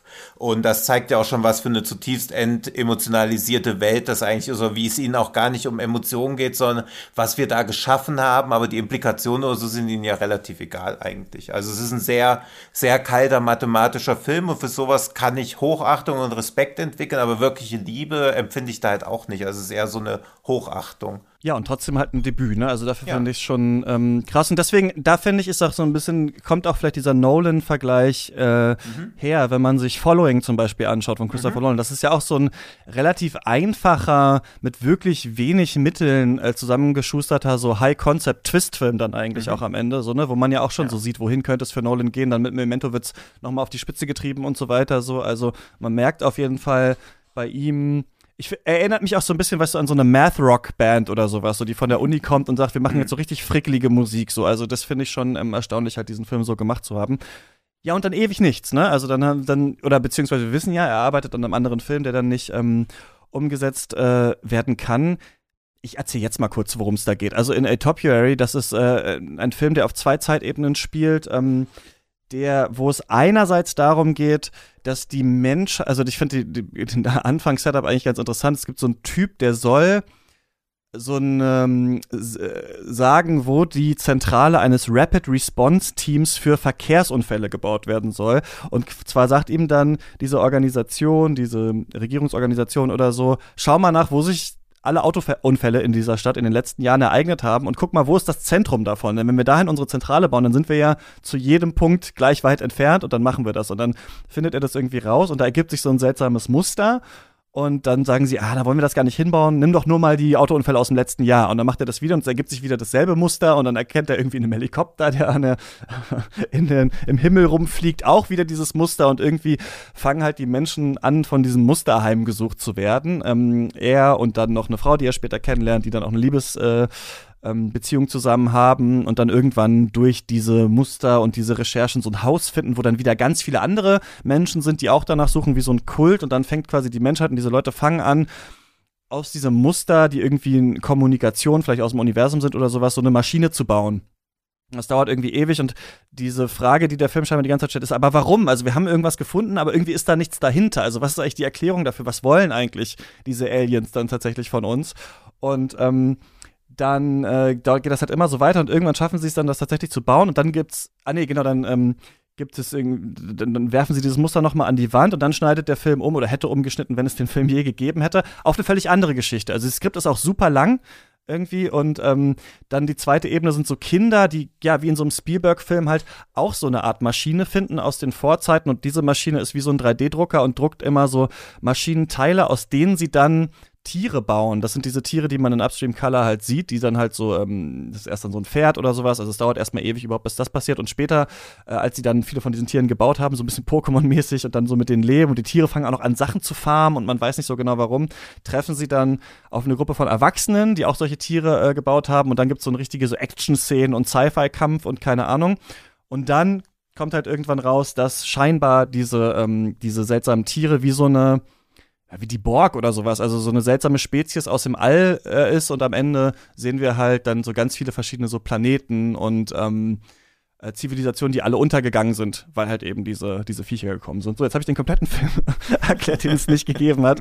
Aber wir sehen daran so ein bisschen, das hätte größer werden sollen, ne? Und die mhm, hat ja dann selber, ja. wollte die Visual Effects machen und so weiter. Und äh, dann meinte er, gut, das sagt man ja gerne, das beste Skript, was ich je gelesen habe, aber dann Ryan Johnson ja auch super Skript. Dann hat er wohl auch kurz bei Looper ihn beraten und sowas. Also in diese Richtung hätte es ähm, gehen sollen. Und äh, hat man aber kein Funding für bekommen. Und da muss man auch schon sagen, wir haben schon so ein bisschen über Größenwahnsinn geredet er wollte dann, glaube ich, irgendwann 14 Millionen Dollar für diesen Film. Der ist, wäre halt niemals, also wenn man das Skript liest oder worum es da so ging, dann scheint das ganz viel um diese Mechanik gegangen zu sein. Ne? Also wie hm. baut man die auf, wie macht und das muss man ja alles, hätte man alles irgendwie interessant visuell umsetzen müssen, hm. was er vielleicht auch geschafft hätte, aber auf jeden Fall nicht mit so einem geringen Budget. Also ich glaube auch, wenn man das so liest, dass halt so ein bisschen dieser Größenwahnsinn und diese riesigen Projekte halt auch, also da war er, glaube ich, nicht in seiner Karriere, um dieses Funding halt dafür irgendwie so zu bekommen. Das Gefühl hat man auf jeden Fall so bei ihm. Ja, und 14 Millionen sind in Hollywood-Dimensionen ja auch gar nichts. Das ist ja inzwischen Budget von einem ganz normalen Serienpilotfilm. Aber ich glaube gleichzeitig auch, beziehungsweise das ja auch, was so die Geschichte zeigt, dass wenn Regisseure, die so in der Beschränkung der Mitte ihre wahre Meisterschaft entwickeln, was sie ja bei Primer und Upstream Color gezeigt haben, die dann aus ihrer Sicht nahezu unbegrenzte Budgetmöglichkeiten haben, dass sie sich dann auch komplett verheben. Also er wirkt ja auch ein bisschen so, als ob er immer dieses Potenzial hätte, das auch irgendwie zu machen, als, als ob äh, Topiary ja auch das schon ist, was Dune für Jodorowsky darstellt. Mhm, so ein Werk, ja. was halt immer mehr aufgeblasen wird, weil auch das Drehbuch liest sich ja nach einem mindestens vier Stunden Film, was ja für Hollywood auch schon eigentlich unmachbar wäre. Und über Besetzung hast du eben auch ja schon was gesagt, als ob diese ganzen Schauspieler, die jemals mitgespielt hätten, die kannst du ja auch gar nicht jahrelang blockieren, während du da immer noch mhm. dich in der Entwicklungsarbeit befindest. Also es wirkte schon manisch, als ob er sich da komplett irgendwas verrannt hätte, auch wie es Kubrick in seinem Napoleon-Film. Ja, ist halt interessant. Also hätte man natürlich schon auch gerne gesehen, wohin wäre das ja, gegangen klar. und sowas, aber ja. gleichzeitig äh, ist es schon also finde ich halt krass, wenn man auch so viel selber scheinbar machen will und mhm. dann gleichzeitig halt aber das so groß machen will, dann ist ja auch wirklich so ein bisschen die Frage. Also da kann ich mich gut mit identifizieren. So, ja, ja, diesen Podcast kann man auch noch machen irgendwie nebenbei. Ja. Und dann merke ach shit, das muss ja jetzt jede Woche aber raus. Der ganze Film wirkt auch halt so ein bisschen wie No Man's Sky irgendwie. Also wo auch alles gehen soll, und wo man auch alle möglichen Kreaturen erschaffen kann, was ja halt beim Start auch so eine Totalkatastrophe war und sich erst dann so in den letzten Jahren oder mit den letzten Patches dann noch zu dem entwickelt hat, was von Anfang an versprochen wurde. Also er wirkt halt wirklich wie jemand, der sich dann alles zutraut, was wie mit so einem Gottkomplex dann aber ja auch irgendwann ja einfach an die Grenzen der eigenen Zeit stößt oder so. Also Spezialeffekte selber machen, das ist ja nichts, was man dann einfach mal in so einem halben Jahr oder so macht. Dann ist er ja drei, vier Jahre nur mit Spezialeffekten beschäftigt. Auf jeden Fall fand ich interessant, wenn man jetzt nur diese Zusammenfassung gehört hat von diesem Film, dass eigentlich aber das relativ simpel wirkte, also in dieser Grundkonstante, weil eigentlich es am Anfang halt um Erwachsene gehen, geht, die ein, ein Muster sehen und immer was Größeres daraus entdecken. Ja, also immer merken, hier mhm. ist noch was Größeres, wir können noch mehr, wir müssen hier bauen, wir müssen das irgendwie verstehen. Und im zweiten Teil so um Kinder, die aus so einer ganz kleinen Maschine immer weiter so verstehen, wie das funktioniert. Also wie diese auch äh, Wissenschaftler bei Primer immer weiter da so reingehen und schauen, was können wir damit noch machen. Und daraus wird dann halt noch so ein Krieg halt mit dann am Ende diesen Action-Szenen und so weiter. Also das scheint auf jeden Fall, also wir merken auf jeden Fall bei ihm, und das finde ich schon interessant, wenn man auch zu Upstream Color jetzt kommt, unterschiedliche Interessengebiete. Eins scheint schon zu sein, dieses technizistische, dieses äh, so ganz klein aufdröseln, wie funktionieren Prozesse, was macht so der menschliche Verstand und dann gleichzeitig aber dieses ganz große, das Universum, äh, der Weltgeist oder sowas, dass das da auch irgendwie so ein bisschen drin ist. Also diese beiden Sachen sieht man bei ihm und ich finde nämlich, dass Primer und Upstream Color sehr unterschiedliche Filme trotzdem sind, mhm. sowohl was ja. irgendwie die visuelle Ebene macht, als auch was so die Handlung angeht und so weiter. Do you know this place? I want to say yes. Go in there, just go in there. For you. I want to. I haven't slept at all. Is there is there a direction that you feel drawn? I'm gonna go wherever you go. You know that. You're scaring me a little bit. I feel like you know.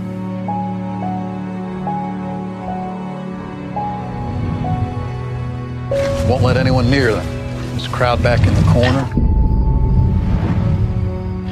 violent. I've never seen the parents behave so. They can get very protective. Ähm, Upstream Color kommt 2013 und es geht um äh, Chris, die arbeitet ja auch in so einem Bürojob und äh, kritisiert nämlich dieses Footage von ähm, Topiary dann tatsächlich in dem Film. Also sie mhm. sagt dann auch, dass die Visual Effects nicht so gut sind. Also sie sagt irgendwie, ja, ich habe da so einen Schatten gesehen und wenn ich das sehe, dann sehen die das auch. Ne? Also hier ist mhm. quasi auch so die ja. Selbstkritik drin oder oder die Idee, ich stelle mein Werk noch mal aus. Also sitzt dann auch irgendwann an so einem Tisch, wo verschiedene so von diesen äh, Bildern dieser Maschinen von Topiary gezeigt werden und ähm, der Film beginnt aber gar nicht mit Chris, sondern der Film beginnt irgendwie mit so einer ähm, Sequenz, in der wir sehen, dass so Menschen, es gibt so ein paar Männercharaktere, die da so sind, äh, von so Pflanzen so ein blaues Pulver irgendwie abmachen, das dann an so Würmer äh, verfüttern, an so Larven und diese Larven dann, also das wie so ein Tee, so ein Getränk draus kochen und das dann anderen Menschen verabreichen. Und dann merkt man schon am Anfang wie in so einer Tanzsequenz, dass wenn man das jemandem verabreicht hat, dann kann man den scheinbar irgendwie ähm, kontrollieren und das wirkt erst trotzdem, das, der hat ja so einen ganz stark auch so ein Coming of Age, ich finde auch so fast so ein Apple-Werbungslook mhm, dieser Film, also so was ganz Warmes eigentlich und das Witzige mhm. ist, ich hatte den auch so als so ganz warm und viel schöner mit so einem irgendwie leicht schwierigen Unterton in Erinnerung und war dann mhm. jetzt nochmal erstaunt, wie düster dieser Film eigentlich mhm. ja, ist, denn Chris wird ähm, entführt, also dieser Typ, der diese, diese Larven da entwickelt, mit dem man eben die Menschen kontrollieren kann, will irgendwen finden, der ein Opfer ist, dem er die verabreichen kann mit einer Pille erst in einem Club. Da findet er niemanden, nimmt er einen Taser, macht sie bewusstlos, verabreicht ihr das dann und ähm, kontrolliert sie dann. Erstmal soll sie dann irgendwie Walden, also das Buch da irgendwie abschreiben und äh, sie macht alles, was er ihr sagt und später wollen sie irgendwie an Geld rankommen und dann irgendwann wird sie so aus seiner aus seiner Gefangenschaft da entlassen und ähm, strebt aber zu so einem anderen Charakter hin, der diese Maden irgendwie an Schweine, also diese Maden, die aus den Menschen kommen, dann an Schweine äh, verfüttert. Und dann wird Chris wieder in ihren so normalen Alltag äh, wieder reingelassen. Chris wird gespielt eben von Amy Simons.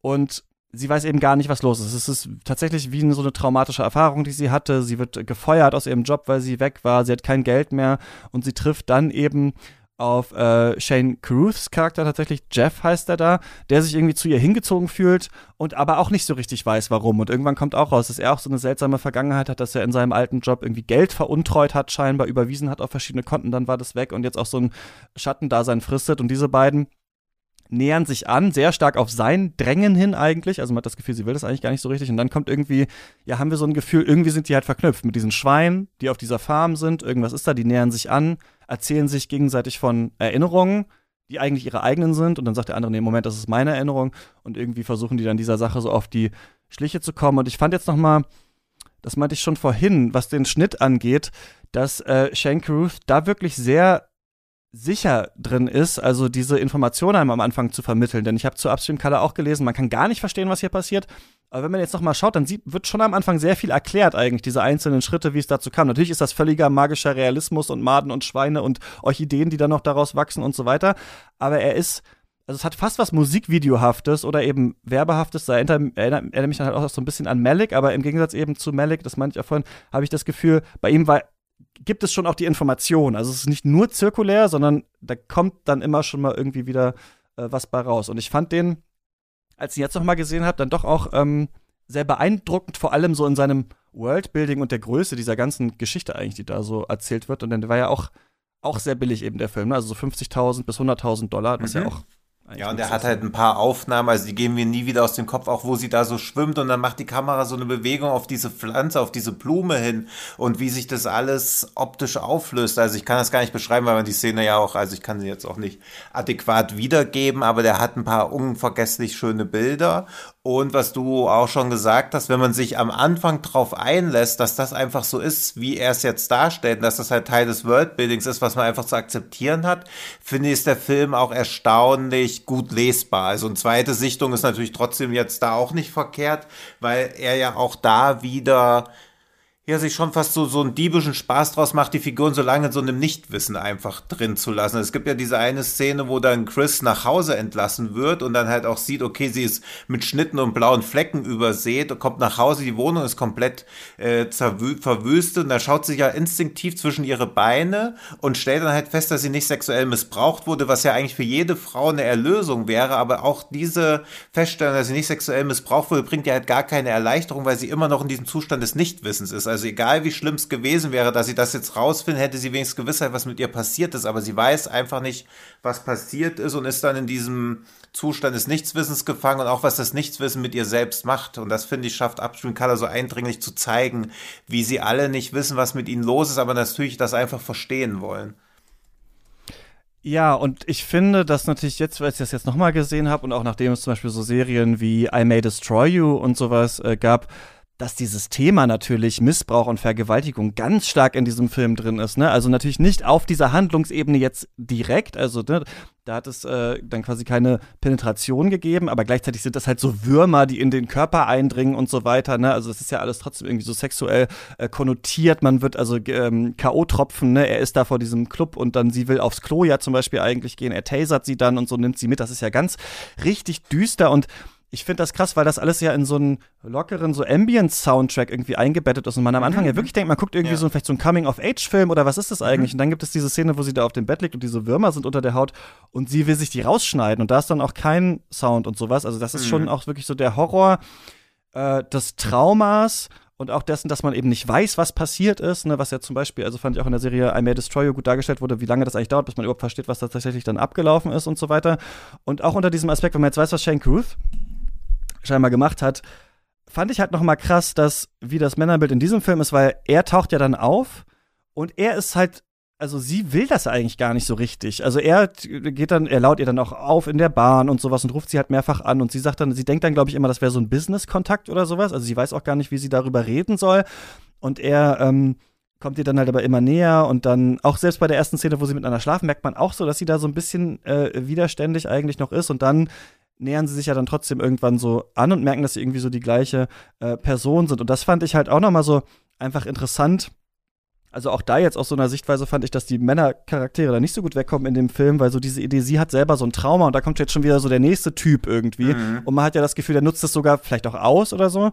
Und dann gibt's aber den Turn, dass wir merken, er hat eben dieses Trauma auch, ne? Also er mhm. ist äh, ja. tatsächlich halt auch äh, da irgendwie entführt worden und so weiter. Und Klar kann man jetzt so lesen, äh, wie man will. Entweder kann man sagen, er stellt sich da jetzt als Retter dar. Andererseits könnte man auch sowas sagen, so wie ja, natürlich auch irgendwie äh, Männer, äh, die bestimmt handeln, so machen das auch aufgrund von irgendwelchen vielleicht psychischen Problemen, die sie haben oder was vorher passiert ist in der Erziehung und so weiter. Also das ist der Film so ein bisschen offen, aber ich fand halt interessant, also der Film ist halt wirklich einfach seltsam jetzt anzuschauen, wenn man weiß, die beiden waren auch zusammen. Sie hat diese Restraining Order wegen Abuse und so weiter und das halt im Film gräbt er sich halt auch so ran und keine Ahnung was. Also das ist halt ähm, ne, Kunst und Künstler trennen, kann man ja immer gucken, wie man so draufschaut, um dann vielleicht mehr aus dem Film zu ziehen oder nicht. Und hier fand ich halt einfach so interessant, dass es halt so krass, also wirklich diese beiden ja auch so in den, in den Mittelpunkt irgendwie stellt. Ja. Mhm. Und du hat, der Entführer gibt dir dann auch immer Wasser zu trinken und sagt, dass dieses Glas wird deinen Durst löschen, aber du wirst halt wieder Durst kriegen und das nächste Glas wird noch besser schmecken als das davor. Und das kann man ja auch mit ein wenig, also wenig Fantasie auch zu so einem Sinnbild für eine toxische Beziehung quasi ummünzen. Also es sind schon viele solche Sachen drin und es geht ja auch viel so um dieses Trauma der Nachwehen, weil im Prinzip wird ja beiden einmal der Körper genommen und du bekommst ja, wenn dir dein Körper einmal genommen wurde, nie wieder wirklich zurück. Du bist zwar wieder in deinem Körper natürlich immer drin, aber bist quasi zu irgendwas, mit irgendwas verbunden, zu dem du eigentlich gar nicht mehr dazugehörst, weil es dir genommen wurde. Auch das, finde ich, schafft der Film sehr gefühlvoll irgendwie rüberzubringen und auch sehr glaubhaft. Also, dass man wirklich mal so ein Gefühl erlebbar gemacht bekommt, was man gar nicht wusste, dass das Gefühl überhaupt existiert. Also man schaut sich diesen Film an und dann fragt man sich ja fortwährend immer, was empfinde ich gerade, was empfinden die Figuren und dann merkt man, okay, man hat überhaupt keine wirklichen Vokabeln dafür. Das finde ich halt dann so faszinierend. Dann noch diese ja, wie so eine Art, nicht Seelenwanderung oder so, aber auch und dann wie diese Schweine noch reingebracht werden und diese Blüten und dieses blaue Pulver, dass das dann aber auch noch alles irgendwie harmonisch ineinander aufgeht und dass er versucht, das alles immer auch auf einer wissenschaftlichen Basis beizubehalten und auch immer irgendwie zu erklären. Gleichzeitig bleibt es aber komplett ja eigentlich auch emotional. Das finde ich halt. Wir versuchten so Wissenschaft noch so eine Emotionalität reinzubringen, was ich ja de facto eigentlich verbieten würde. Ja, weil es genau, also man könnte den Film ja auch tatsächlich über äh, ein Verbrechen irgendwie machen, dass es ohne magische ähm, mhm. Implikationen noch gibt oder sowas, ohne diesen magischen Realismus. Und er entscheidet sich halt jetzt dafür, das so zu machen. Und dadurch hat das sowas Entrücktes, dass man vielleicht erst dann auf der Gefühlsebene merkt, was da so dargestellt wird und was das vielleicht auch sein könnte, wie man das lesen könnte. Ich fand interessant, diese Idee, dass ja dann man das Gefühl hat, da ist noch irgendwas in diesen Schweinen oder sowas. Also irgendwie sind die da so verbunden und dann ist es ja so, dass diese Schweine dann auch, äh, das Schwein schwanger ist und sie dann denkt, sie ist schwanger. Das ist natürlich die nächste auch, ja, vielleicht so Hinweis auf wirklich brutalen Missbrauch, dass sie dann ja auch nicht mehr schwanger werden kann, wird ihr dann gesagt, weil sie Krebs äh, gehabt hätte wohl und aber das wissen da, dass das quasi nicht so war. Das finde ich irgendwie noch ganz ähm, interessant und dass die dann so selber ja, so verschmelzen. Also, dass sie da hingehen müssen wieder. Irgendwie ist es so was abgespalten von dir. Also, du hast ein traumatisches, also, es ist schon ein Film über Trauma, würde ich sagen. So, es ist mhm, irgendwas abgespalten ja. von dir. Und das ist aber noch irgendwo und quasi ist, ist das wie so eine Art Psychotherapie oder sowas, Idee, wenn man dann da wieder hinkommt und wenn man das dann tatsächlich wieder finden kann und es verstehen kann, was passiert ist, dann ist vielleicht so eine Art der Heilung möglich. Also ich finde auf jeden Fall, dass der schon komplex ist, der Film und äh, interessant und auch den heute sich nochmal ähm, anzuschauen, nicht nur, weil ich den ja, wie gesagt, von der Schnittfolge und sowas auch interessant finde und einfach von dem, was er sich da alles für Gedanken gemacht hat, sondern auch so, wie man das liest. Natürlich jetzt auch noch mit dem Hintergrundwissen zu ihm.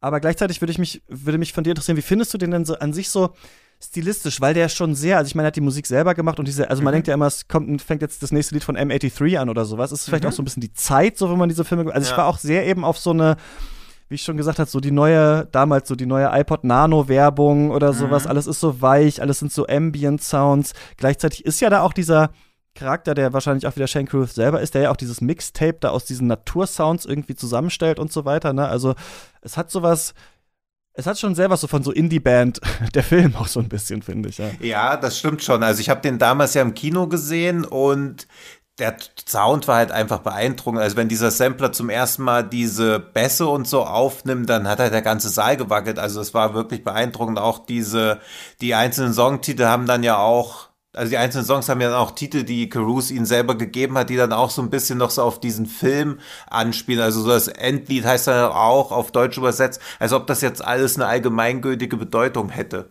Also wo auch so ein bisschen dann auf so einer ja schon fast ironischen Art und Weise dann auch noch gebrochen wird, dass er jetzt nicht die ultimative Botschaft am Ende einfach kommt.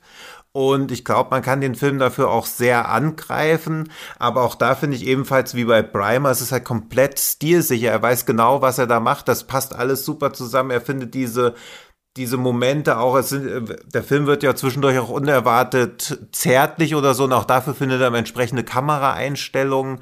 Gleichzeitig ist es am Anfang schon sehr kalt, also wenn dieser Mann, der dessen Gesicht aus Sonne besteht, auftaucht und man auch merkt, okay, das muss ja jetzt, sie muss ja eine unzuverlässige Erzählerin sein, weil wir sehen es aus ihrer Perspektive und für sie scheint er wirklich diese Sonne zu haben. Ja, wo er man sagt ja das jetzt zu ihr, ne? Er sagt das ja, er lügt ja, genau. das jetzt, er sagt ja quasi, mein Kopf ist eine Sonne, deswegen kannst du mich nicht anschauen. Ne? Ja.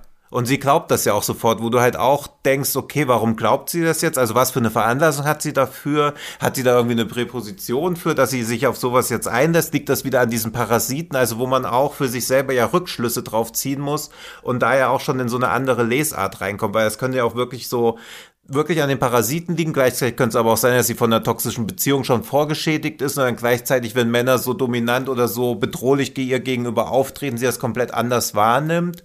Und beide Charaktere wirken ja auch, als ob sie komplett depressiv einfach wären. Also man kann ja auch das alles irgendwie wegziehen und sie wirken dann ja auch wie ja, wie Depressive, die ja noch oft denken, so irrtümlicherweise, als wenn sie den perfekten Partner finden, ihren Seelenverwandten, dass die Depression geheilt wird und dadurch eine noch tiefere Depression spüren, wenn sie merken, dass Menschen nie die Medizin sein können. Also auch das, finde ich, ist in dem Film irgendwie noch gespiegelt. Stimmt, die Lesart bietet es natürlich auch an, dass eben die Zweierbeziehung nicht der Ausweg ist aus dieser Situation, sondern dann erst hat diesen Teil von sich irgendwie zu bearbeiten oder sowas. So mhm. könnte man es lesen. Ja, weil sie sich ja schlussendlich dann auch ihren eigenen Traumata nochmal stellen müssen. Ja, und dann hat er natürlich sowas, und deswegen ist er halt, also ein, ein, manche könnten sagen, der Film ist vielleicht klarer als andere Filme mhm. dieser Art. Man könnte auch sagen, es ist irgendwie plakativ, das muss man, glaube ich, so irgendwie. Also ich kann mir vorstellen, dass also wirklich Leute Upstream Color hassen, also dass man wirklich sagt, so ja, Gott, ja. das ist ja wirklich alles, also so. Ja, da habe ich schon ne, bitter drüber gestritten, ja. Glaube ich auch. Ich mag's, ich mag's, glaube ich, manchmal. Da bin ich ja so auch so diese Zwischenfilme lieb, also wo es dann wirklich so ein bisschen Infos gibt und ich ein bisschen was mhm. verstehen kann, das nicht so völlig äh, ausfranst. Deswegen finde ich den auf jeden Fall ähm, ganz, ganz sehenswert. Ich finde halt auch noch, dass hier wieder so ein bisschen diese Arbeitswelt, also sie wird ja da sofort gekündigt, weil sie da irgendwie ein paar Tage weg war und traut sich aber auch gar nicht zu sagen, was los ist. Also einerseits vielleicht so ein bisschen gesilenced, sie weiß nicht, was los ist, deswegen ähm, will sie es auch erstmal nicht sagen, aber gleich dann ist man halt auch sofort da raus, dann sagt sie, das ist nicht meine Unterschrift, und nee, zack, ihr Geld ist weg und so weiter. Also diese, die Welt hat eigentlich keine, diese, diese moderne kapitalistische Arbeitswelt, für die eigentlich so kein keine Erlösung oder so, ne? Also mhm. die können mhm. da nicht, die, da gibt's irgendwie niemanden, der da auch mal irgendwie solidarisch ist oder sowas. Das ist echt alles so ein tristes äh, vor sich herleben. Und selbst eben dann in dieser Beziehung geht's nicht auf, sondern dann nur, entweder könnte man sagen, auf dem Weg zurück zum eigenen Ich, oder man könnte natürlich sagen, das hat wie so ein Naturkitsch, wir müssen da jetzt mit den Schweinen auf dem Hof leben oder sowas. Aber ich finde auf jeden Fall, dass man hier auch so ein bisschen merkt, dass er ja schon sehr kritisch, so, weiß nicht, ob fortschrittskritisch ist, aber so, ähm, ich meine, es ist ja auch in diesem Top Jerry-Film, den es dann nicht gab, führt ja dann auch diese ganze Entwicklung des ewige Suchen dafür, dass dann halt diese Maschinen aus dem Weltall kommen und halt alles zerstören, so ungefähr. Also ich glaube, und bei Primer führt ja eigentlich die technische Entwicklung halt auch so ein bisschen dahin, dass die, dass die Leute sich gegenseitig übers Ohr ziehen. Also ich glaube, er ist da technisch interessiert, aber kritisch und hier auch so ein bisschen zivilisationskritisch, sieht aber so ein bisschen äh, die Hoffnung irgendwie so da drin, ja, auf jeden Fall in diesem Film. So. Deswegen sind ja auch diese ganzen Verweise auf Walden noch enthalten, die ja schon. Ja, wie also siehst du die eigentlich? Das finde ich ganz interessant auch, ja. Weil Walden ja witzigerweise auch ja jemand ist, der nur eigentlich in diese Natur gehen konnte, weil er auch so ein bisschen Schmarotz hat von den Leuten halt irgendwie. Der hatte noch das und der hatte noch das und sowas. Ja, dieses. Äh, Steht ja so für, für so zurück zur Natur, dann kann man wieder glücklich sein, aber wird ja genauso kritisch gesehen. Ja, ja aber ich glaube, dass, also wenn man überzeugter Verfechter von ihm ist, ignoriert man das eigentlich. Also ich glaube nicht, dass Caruso da rangeht und dann so denkt, okay, das war ein Schmarotzer, deswegen konnte er sich diesen Luxus leisten, sondern dass, dass er schon denkt, dass Walden wirklich ein Idealist war, der halt dann das als einzige Wahrheit gesehen hat, dass wir uns halt wieder mehr zur Natur zurückbewegen müssen.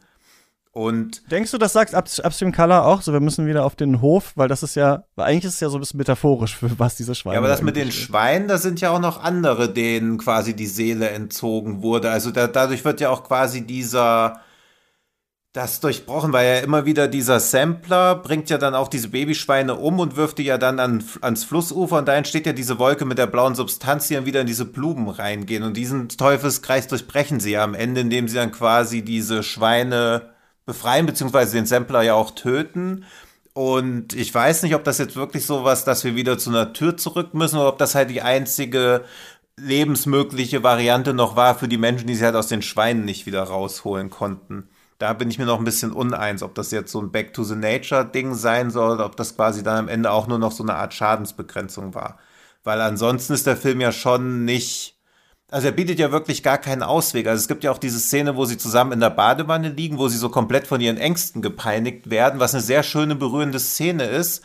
Aber sie können sich gegenseitig auch gar nicht helfen. Also wenn du die Ängste deines Partners empfindest und genauso Angst hast, wie wirst du deinem Partner helfen? Sie sind ja beide quasi auch in so einer Spirale, die sich immer weiter nach unten zieht. Also auch da müssen sie ja irgendwann draus ausbrechen. Also die schönste Szene und zärtlichste Szene im Film ist gleichzeitig auch die Szene, die halt klar macht, okay, für die beiden gibt's gar keinen, gar keine Zukunft oder gar keine Rettung, wenn sie weiter in diesem Strudel drin bleiben. Ja, das finde ich schön, wo diese Schweine dann da in diesen, also nicht schön, dass die Schweine da reingeschmissen werden, Mhm. aber wie sie das in dieses Leid halt dann so mitspüren und sich dann da verbarrikadieren in diesem Haus und gleichzeitig ähm, sehen wir das so. Ja, dieser Kreislaufgedanke, ne, das ist natürlich auch abgegriffen und äh, kennen wir natürlich, ähm, gut, gibt natürlich im Primer, ne, diese Loops, aber gleichzeitig äh, diese Idee, dass das alles so ein Perpetuum mobile ist, was die ganze Zeit scheinbar darauf, also was wir, glaube ich, nicht so richtig wissen, ist ja, warum machen es die Bösen eigentlich? Also die Bösen jetzt in Anführungsstrichen in diesem Film. So, was ist eigentlich der Sinn davon, von diesem Schwein, dieser Schweinegeschichte, Orchideengeschichte? Klar, die verdienen damit Geld, aber man könnte ja auch denken, Geld, um halt dieses System am Laufen zu halten oder sowas, ne? Und deswegen.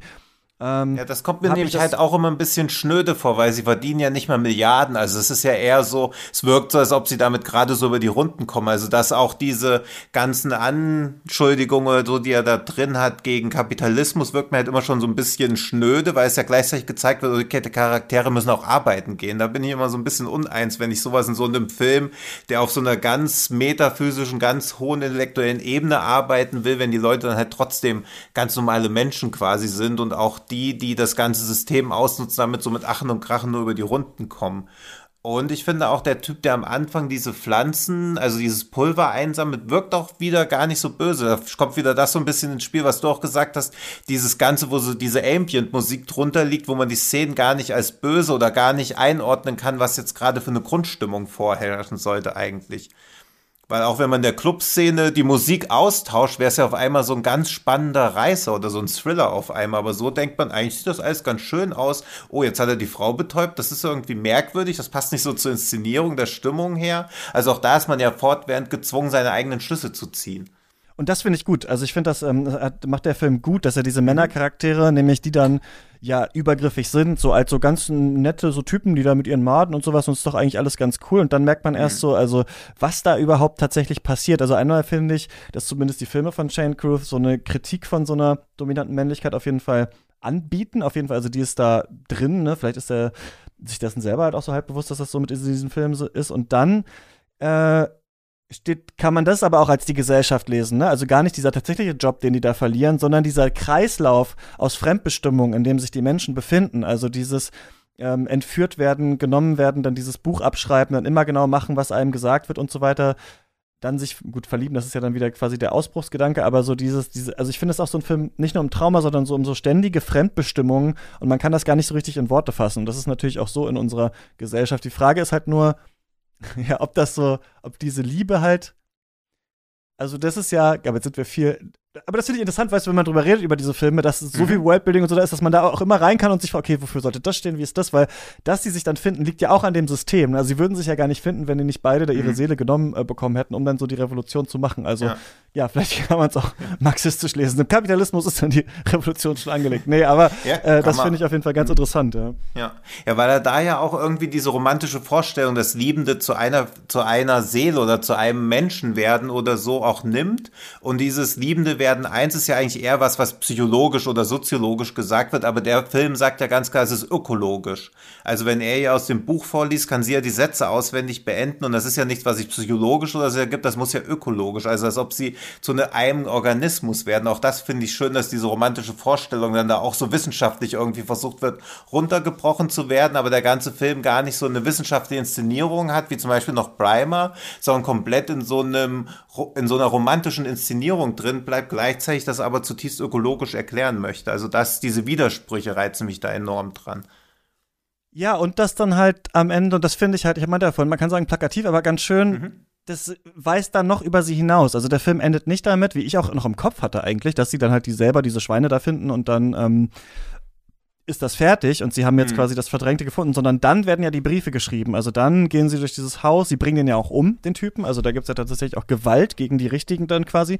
Und ähm, dann werden die Briefe geschrieben. Dann wird den Leuten nochmal Walton geschickt und dann wird nochmal äh, quasi gesagt, ja, ihr wart hier übrigens alle gefangen und dann kommen die auch alle da an. So, ne? Also mhm. es hat schon so einen ja.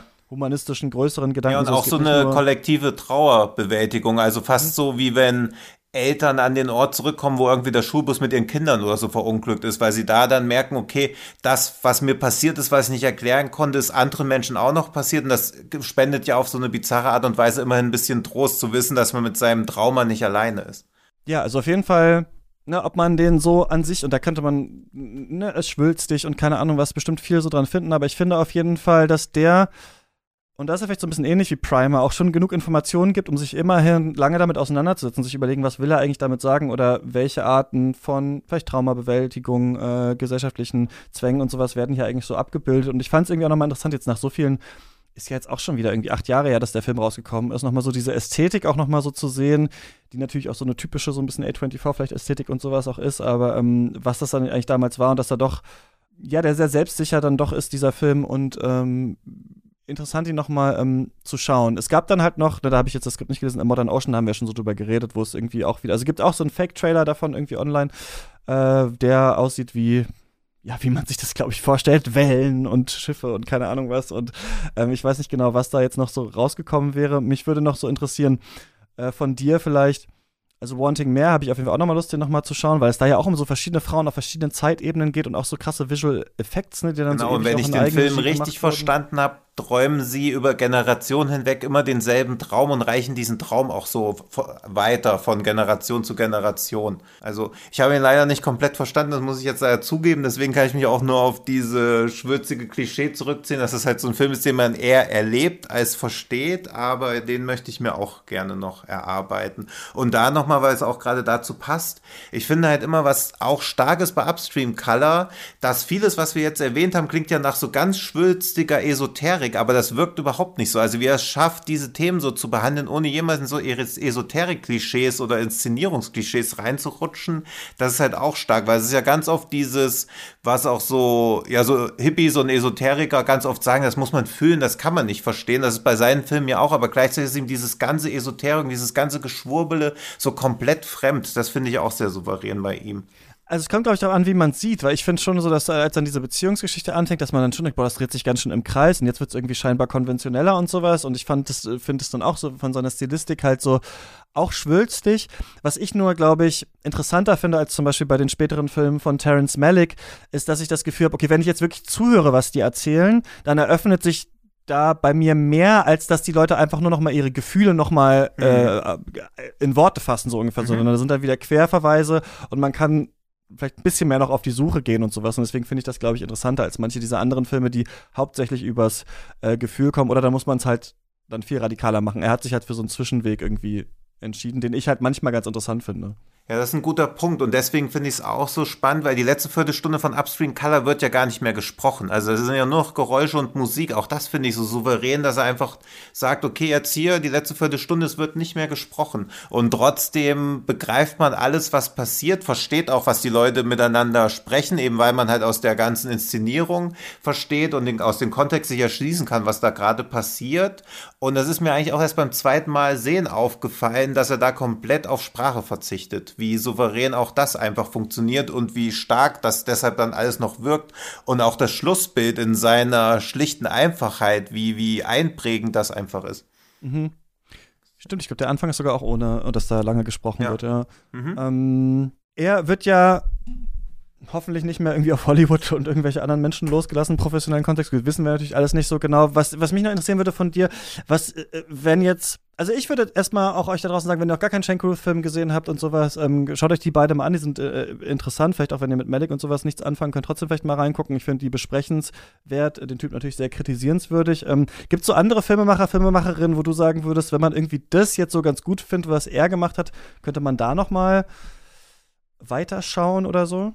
Ja, ich finde, A Ghost Story könnte auch schon so ein bisschen in diese Richtung gehen. Also, weil auch David Lowry da den Schnitt von Upstream Color gemacht hat. Ich finde auch da diese Annäherung recht ähnlich oder Inszenier der inszenatorische Stil recht ähnlich. Ansonsten fällt es mir schon schwer, da Vergleiche zu anderen Filmen zu ziehen. Ja, also es ist schon echt schwierig, weil Brimer, äh, mir würde noch ein bisschen diesen Coherence, auch so ein Zeitschleifenfilm, den mag ich noch ganz gern, aber Brimer ist halt schon viel fokussierter und viel kälter. Also da wird ja auch, also die Leute, die beiden sind Freunde, aber das wird halt auch nur behauptet. Also sie necken sich ja weder noch, machen sie irgendwelche Insider-Gags, sondern sie sind halt einfach die ganze Zeit zusammen. Aber dass sie wirklich eine Freundschaft da existiert, ist halt auch nicht da. Also sie sind halt quasi im, Zwecke des Drehbuchs vorhanden, aber deswegen fällt es mir da auch schwer, einen Film zu finden, der ähnlich wie Primer ist und sich komplett nur darauf konzentriert und wirklich so technokratisch kalt ist. Stimmt, das muss man wahrscheinlich tatsächlich sagen, wenn man jetzt sagt, ja, jemanden, der so ähm, Filme macht wie Shane Carruth, kann man gar nicht so sagen, weil die beiden Filme schon relativ unterschiedlich sind und man auch gar nicht gewusst hätte, wie diese anderen geworden sind, scheinbar sehr, sehr größenwahnsinnig und so weiter. Mhm. Ähm, du hast mir im Vorgespräch, glaube ich, noch erzählt, dass du so einen Zwei-Minuten-Zeitschleife-Film irgendwie neulich gesehen hast. Genau, das ist ein japanischer Film, äh, doch, japanischer Film, der, der heißt, wie habe ich denn eben gesagt, das habe ich auch vergessen, Beyond the ja, Beyond the Infinite Two Minutes und das ist ein Zeitschleifenfilm, der auch noch als One-Cut gedreht wurde. Also er läuft komplett in Echtzeit, erzählt eine sehr schöne Story und schafft es auch gut, dieses Zeitreisephänomen immer wieder aufzubringen und gleichzeitig, obwohl er in Echtzeit erzählt ist, ohne einen einzigen Schnitt, schafft auch mehrere Zeitebenen zugleich im Bild zu zeigen. Also das ist wirklich sehr, sehr geil inszeniert. Den würde ich mir auch gerne nochmal anschauen, weil ich mir auch gar nicht vorstellen kann, wie der gedreht wurde. Und er ist auch anders als die meisten Zeitschleifenfilme relativ lustig und erzählt auch eine sehr kleine Geschichte. Also fast der ganze Film spielt eigentlich nur ja, was ist das denn? So eine Art Restaurant, wo Leute drüber wohnen, so dass sie quasi auch mehrere Stockwerke zur Verfügung haben und alleine dadurch, dass sie nur zwei Minuten in die Zukunft sehen können, entstehen daraus schon sehr viele schöne Sachen, weil sie dann auch begreifen, okay, wir können quasi uns gar nicht die Lottozahlen angucken. Dann fällt ihnen aber auf, wenn wir zwei Minuten in die Zukunft sehen können und dann wieder in zwei Minuten in der Zukunft wieder was machen, dass wir vier Minuten in die Zukunft sehen können, dann acht Minuten, dann 32 und so weiter, dass wir dann immer weiter in die Zukunft reingehen können. Gleichzeitig sind die Leute aber auch alle miteinander befreundet, sodass sie auch immer diese Zeitreisen-Sachen nicht so ganz ernst nehmen und sich auch immer noch so gegenseitig Pranks da drin spielen. Also es ist sehr, sehr verspielt, sehr abgefahren, teilweise auch wirklich mindblowing, weil man sich so denkt, dann, krass, wie kann das denn jetzt sein, dass sie quasi über vier Zeitebenen miteinander reden, weil es wird auch einmal gesagt, dass, dass die Zukunft der Zukunft der Zukunft und es stimmt auch in dem exakten Moment. Und er hat halt einfach extrem viel Spaß gemacht. Also wer jemals diesen One Cut of the Dead gesehen hat oder den gut fand, der schickt schon in eine ähnliche Kerbe rein. Ist nur, finde ich, von der Machart eigentlich noch beeindruckender.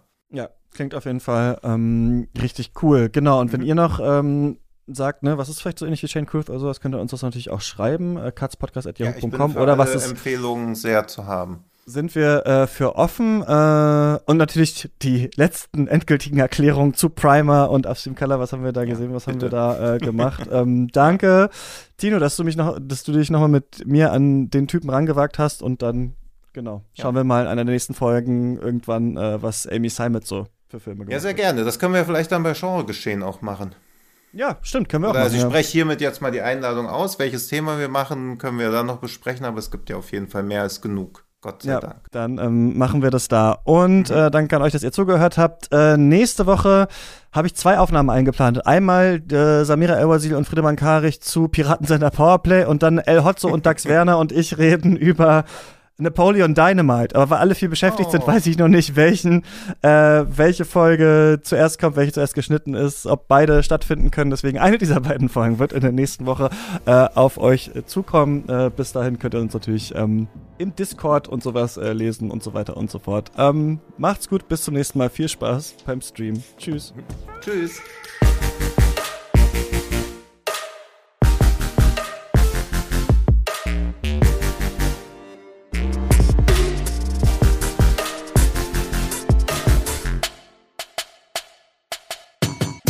Katz ist eine Produktion von mir, Christian Eichler. Ihr könnt mich jederzeit erreichen unter katzpodcast.yahoo.com oder auf Twitter chr-eichler. Da findet ihr auch den Podcast. Wir sind sonst auch noch auf Instagram und an dieser Stelle danke ich immer den Leuten, die Katz erst möglich machen. Das sind zum einen unsere Studio-BossInnen, also Leute, die uns mit mindestens 10 Euro im Monat unterstützen. Das sind äh, Grace Berlin, David Bockhorn, Stefan Kiske, Georg Kraus, Christian Wefers, Florian Zeppenfeld, Joshua Franz, Tom Simmert und unsere weiteren ProduzentInnen, also Leute, die uns mit 5 Euro im Monat unterstützen. Josef Meyer, Thomas Stehle, Mareike Mössner, Sebastian Kump, Nils Schuckenberg, Lukas Sieber, Daniel Jürgens, Mirko Mushoff, Peter Bötsch, Jens Bahr, Marco Naujok, Simon Popp, Timo Gerdau, Alexander Sadlo, Michael Urbanovic, Theodor Brotmann, Björn Becher, Boris Klemko, Jakob Jockers, Philipp R., Hubert Binjak, Sven Kundler, Sebo McPowers, Tim Seestedt, David Wieching, Dominik Hochholzer, Regula Weber, Arne Leonardo, Christoph Zollner, Jörg Giese, Marius Stein, Alfred Neumann, Hans Olo,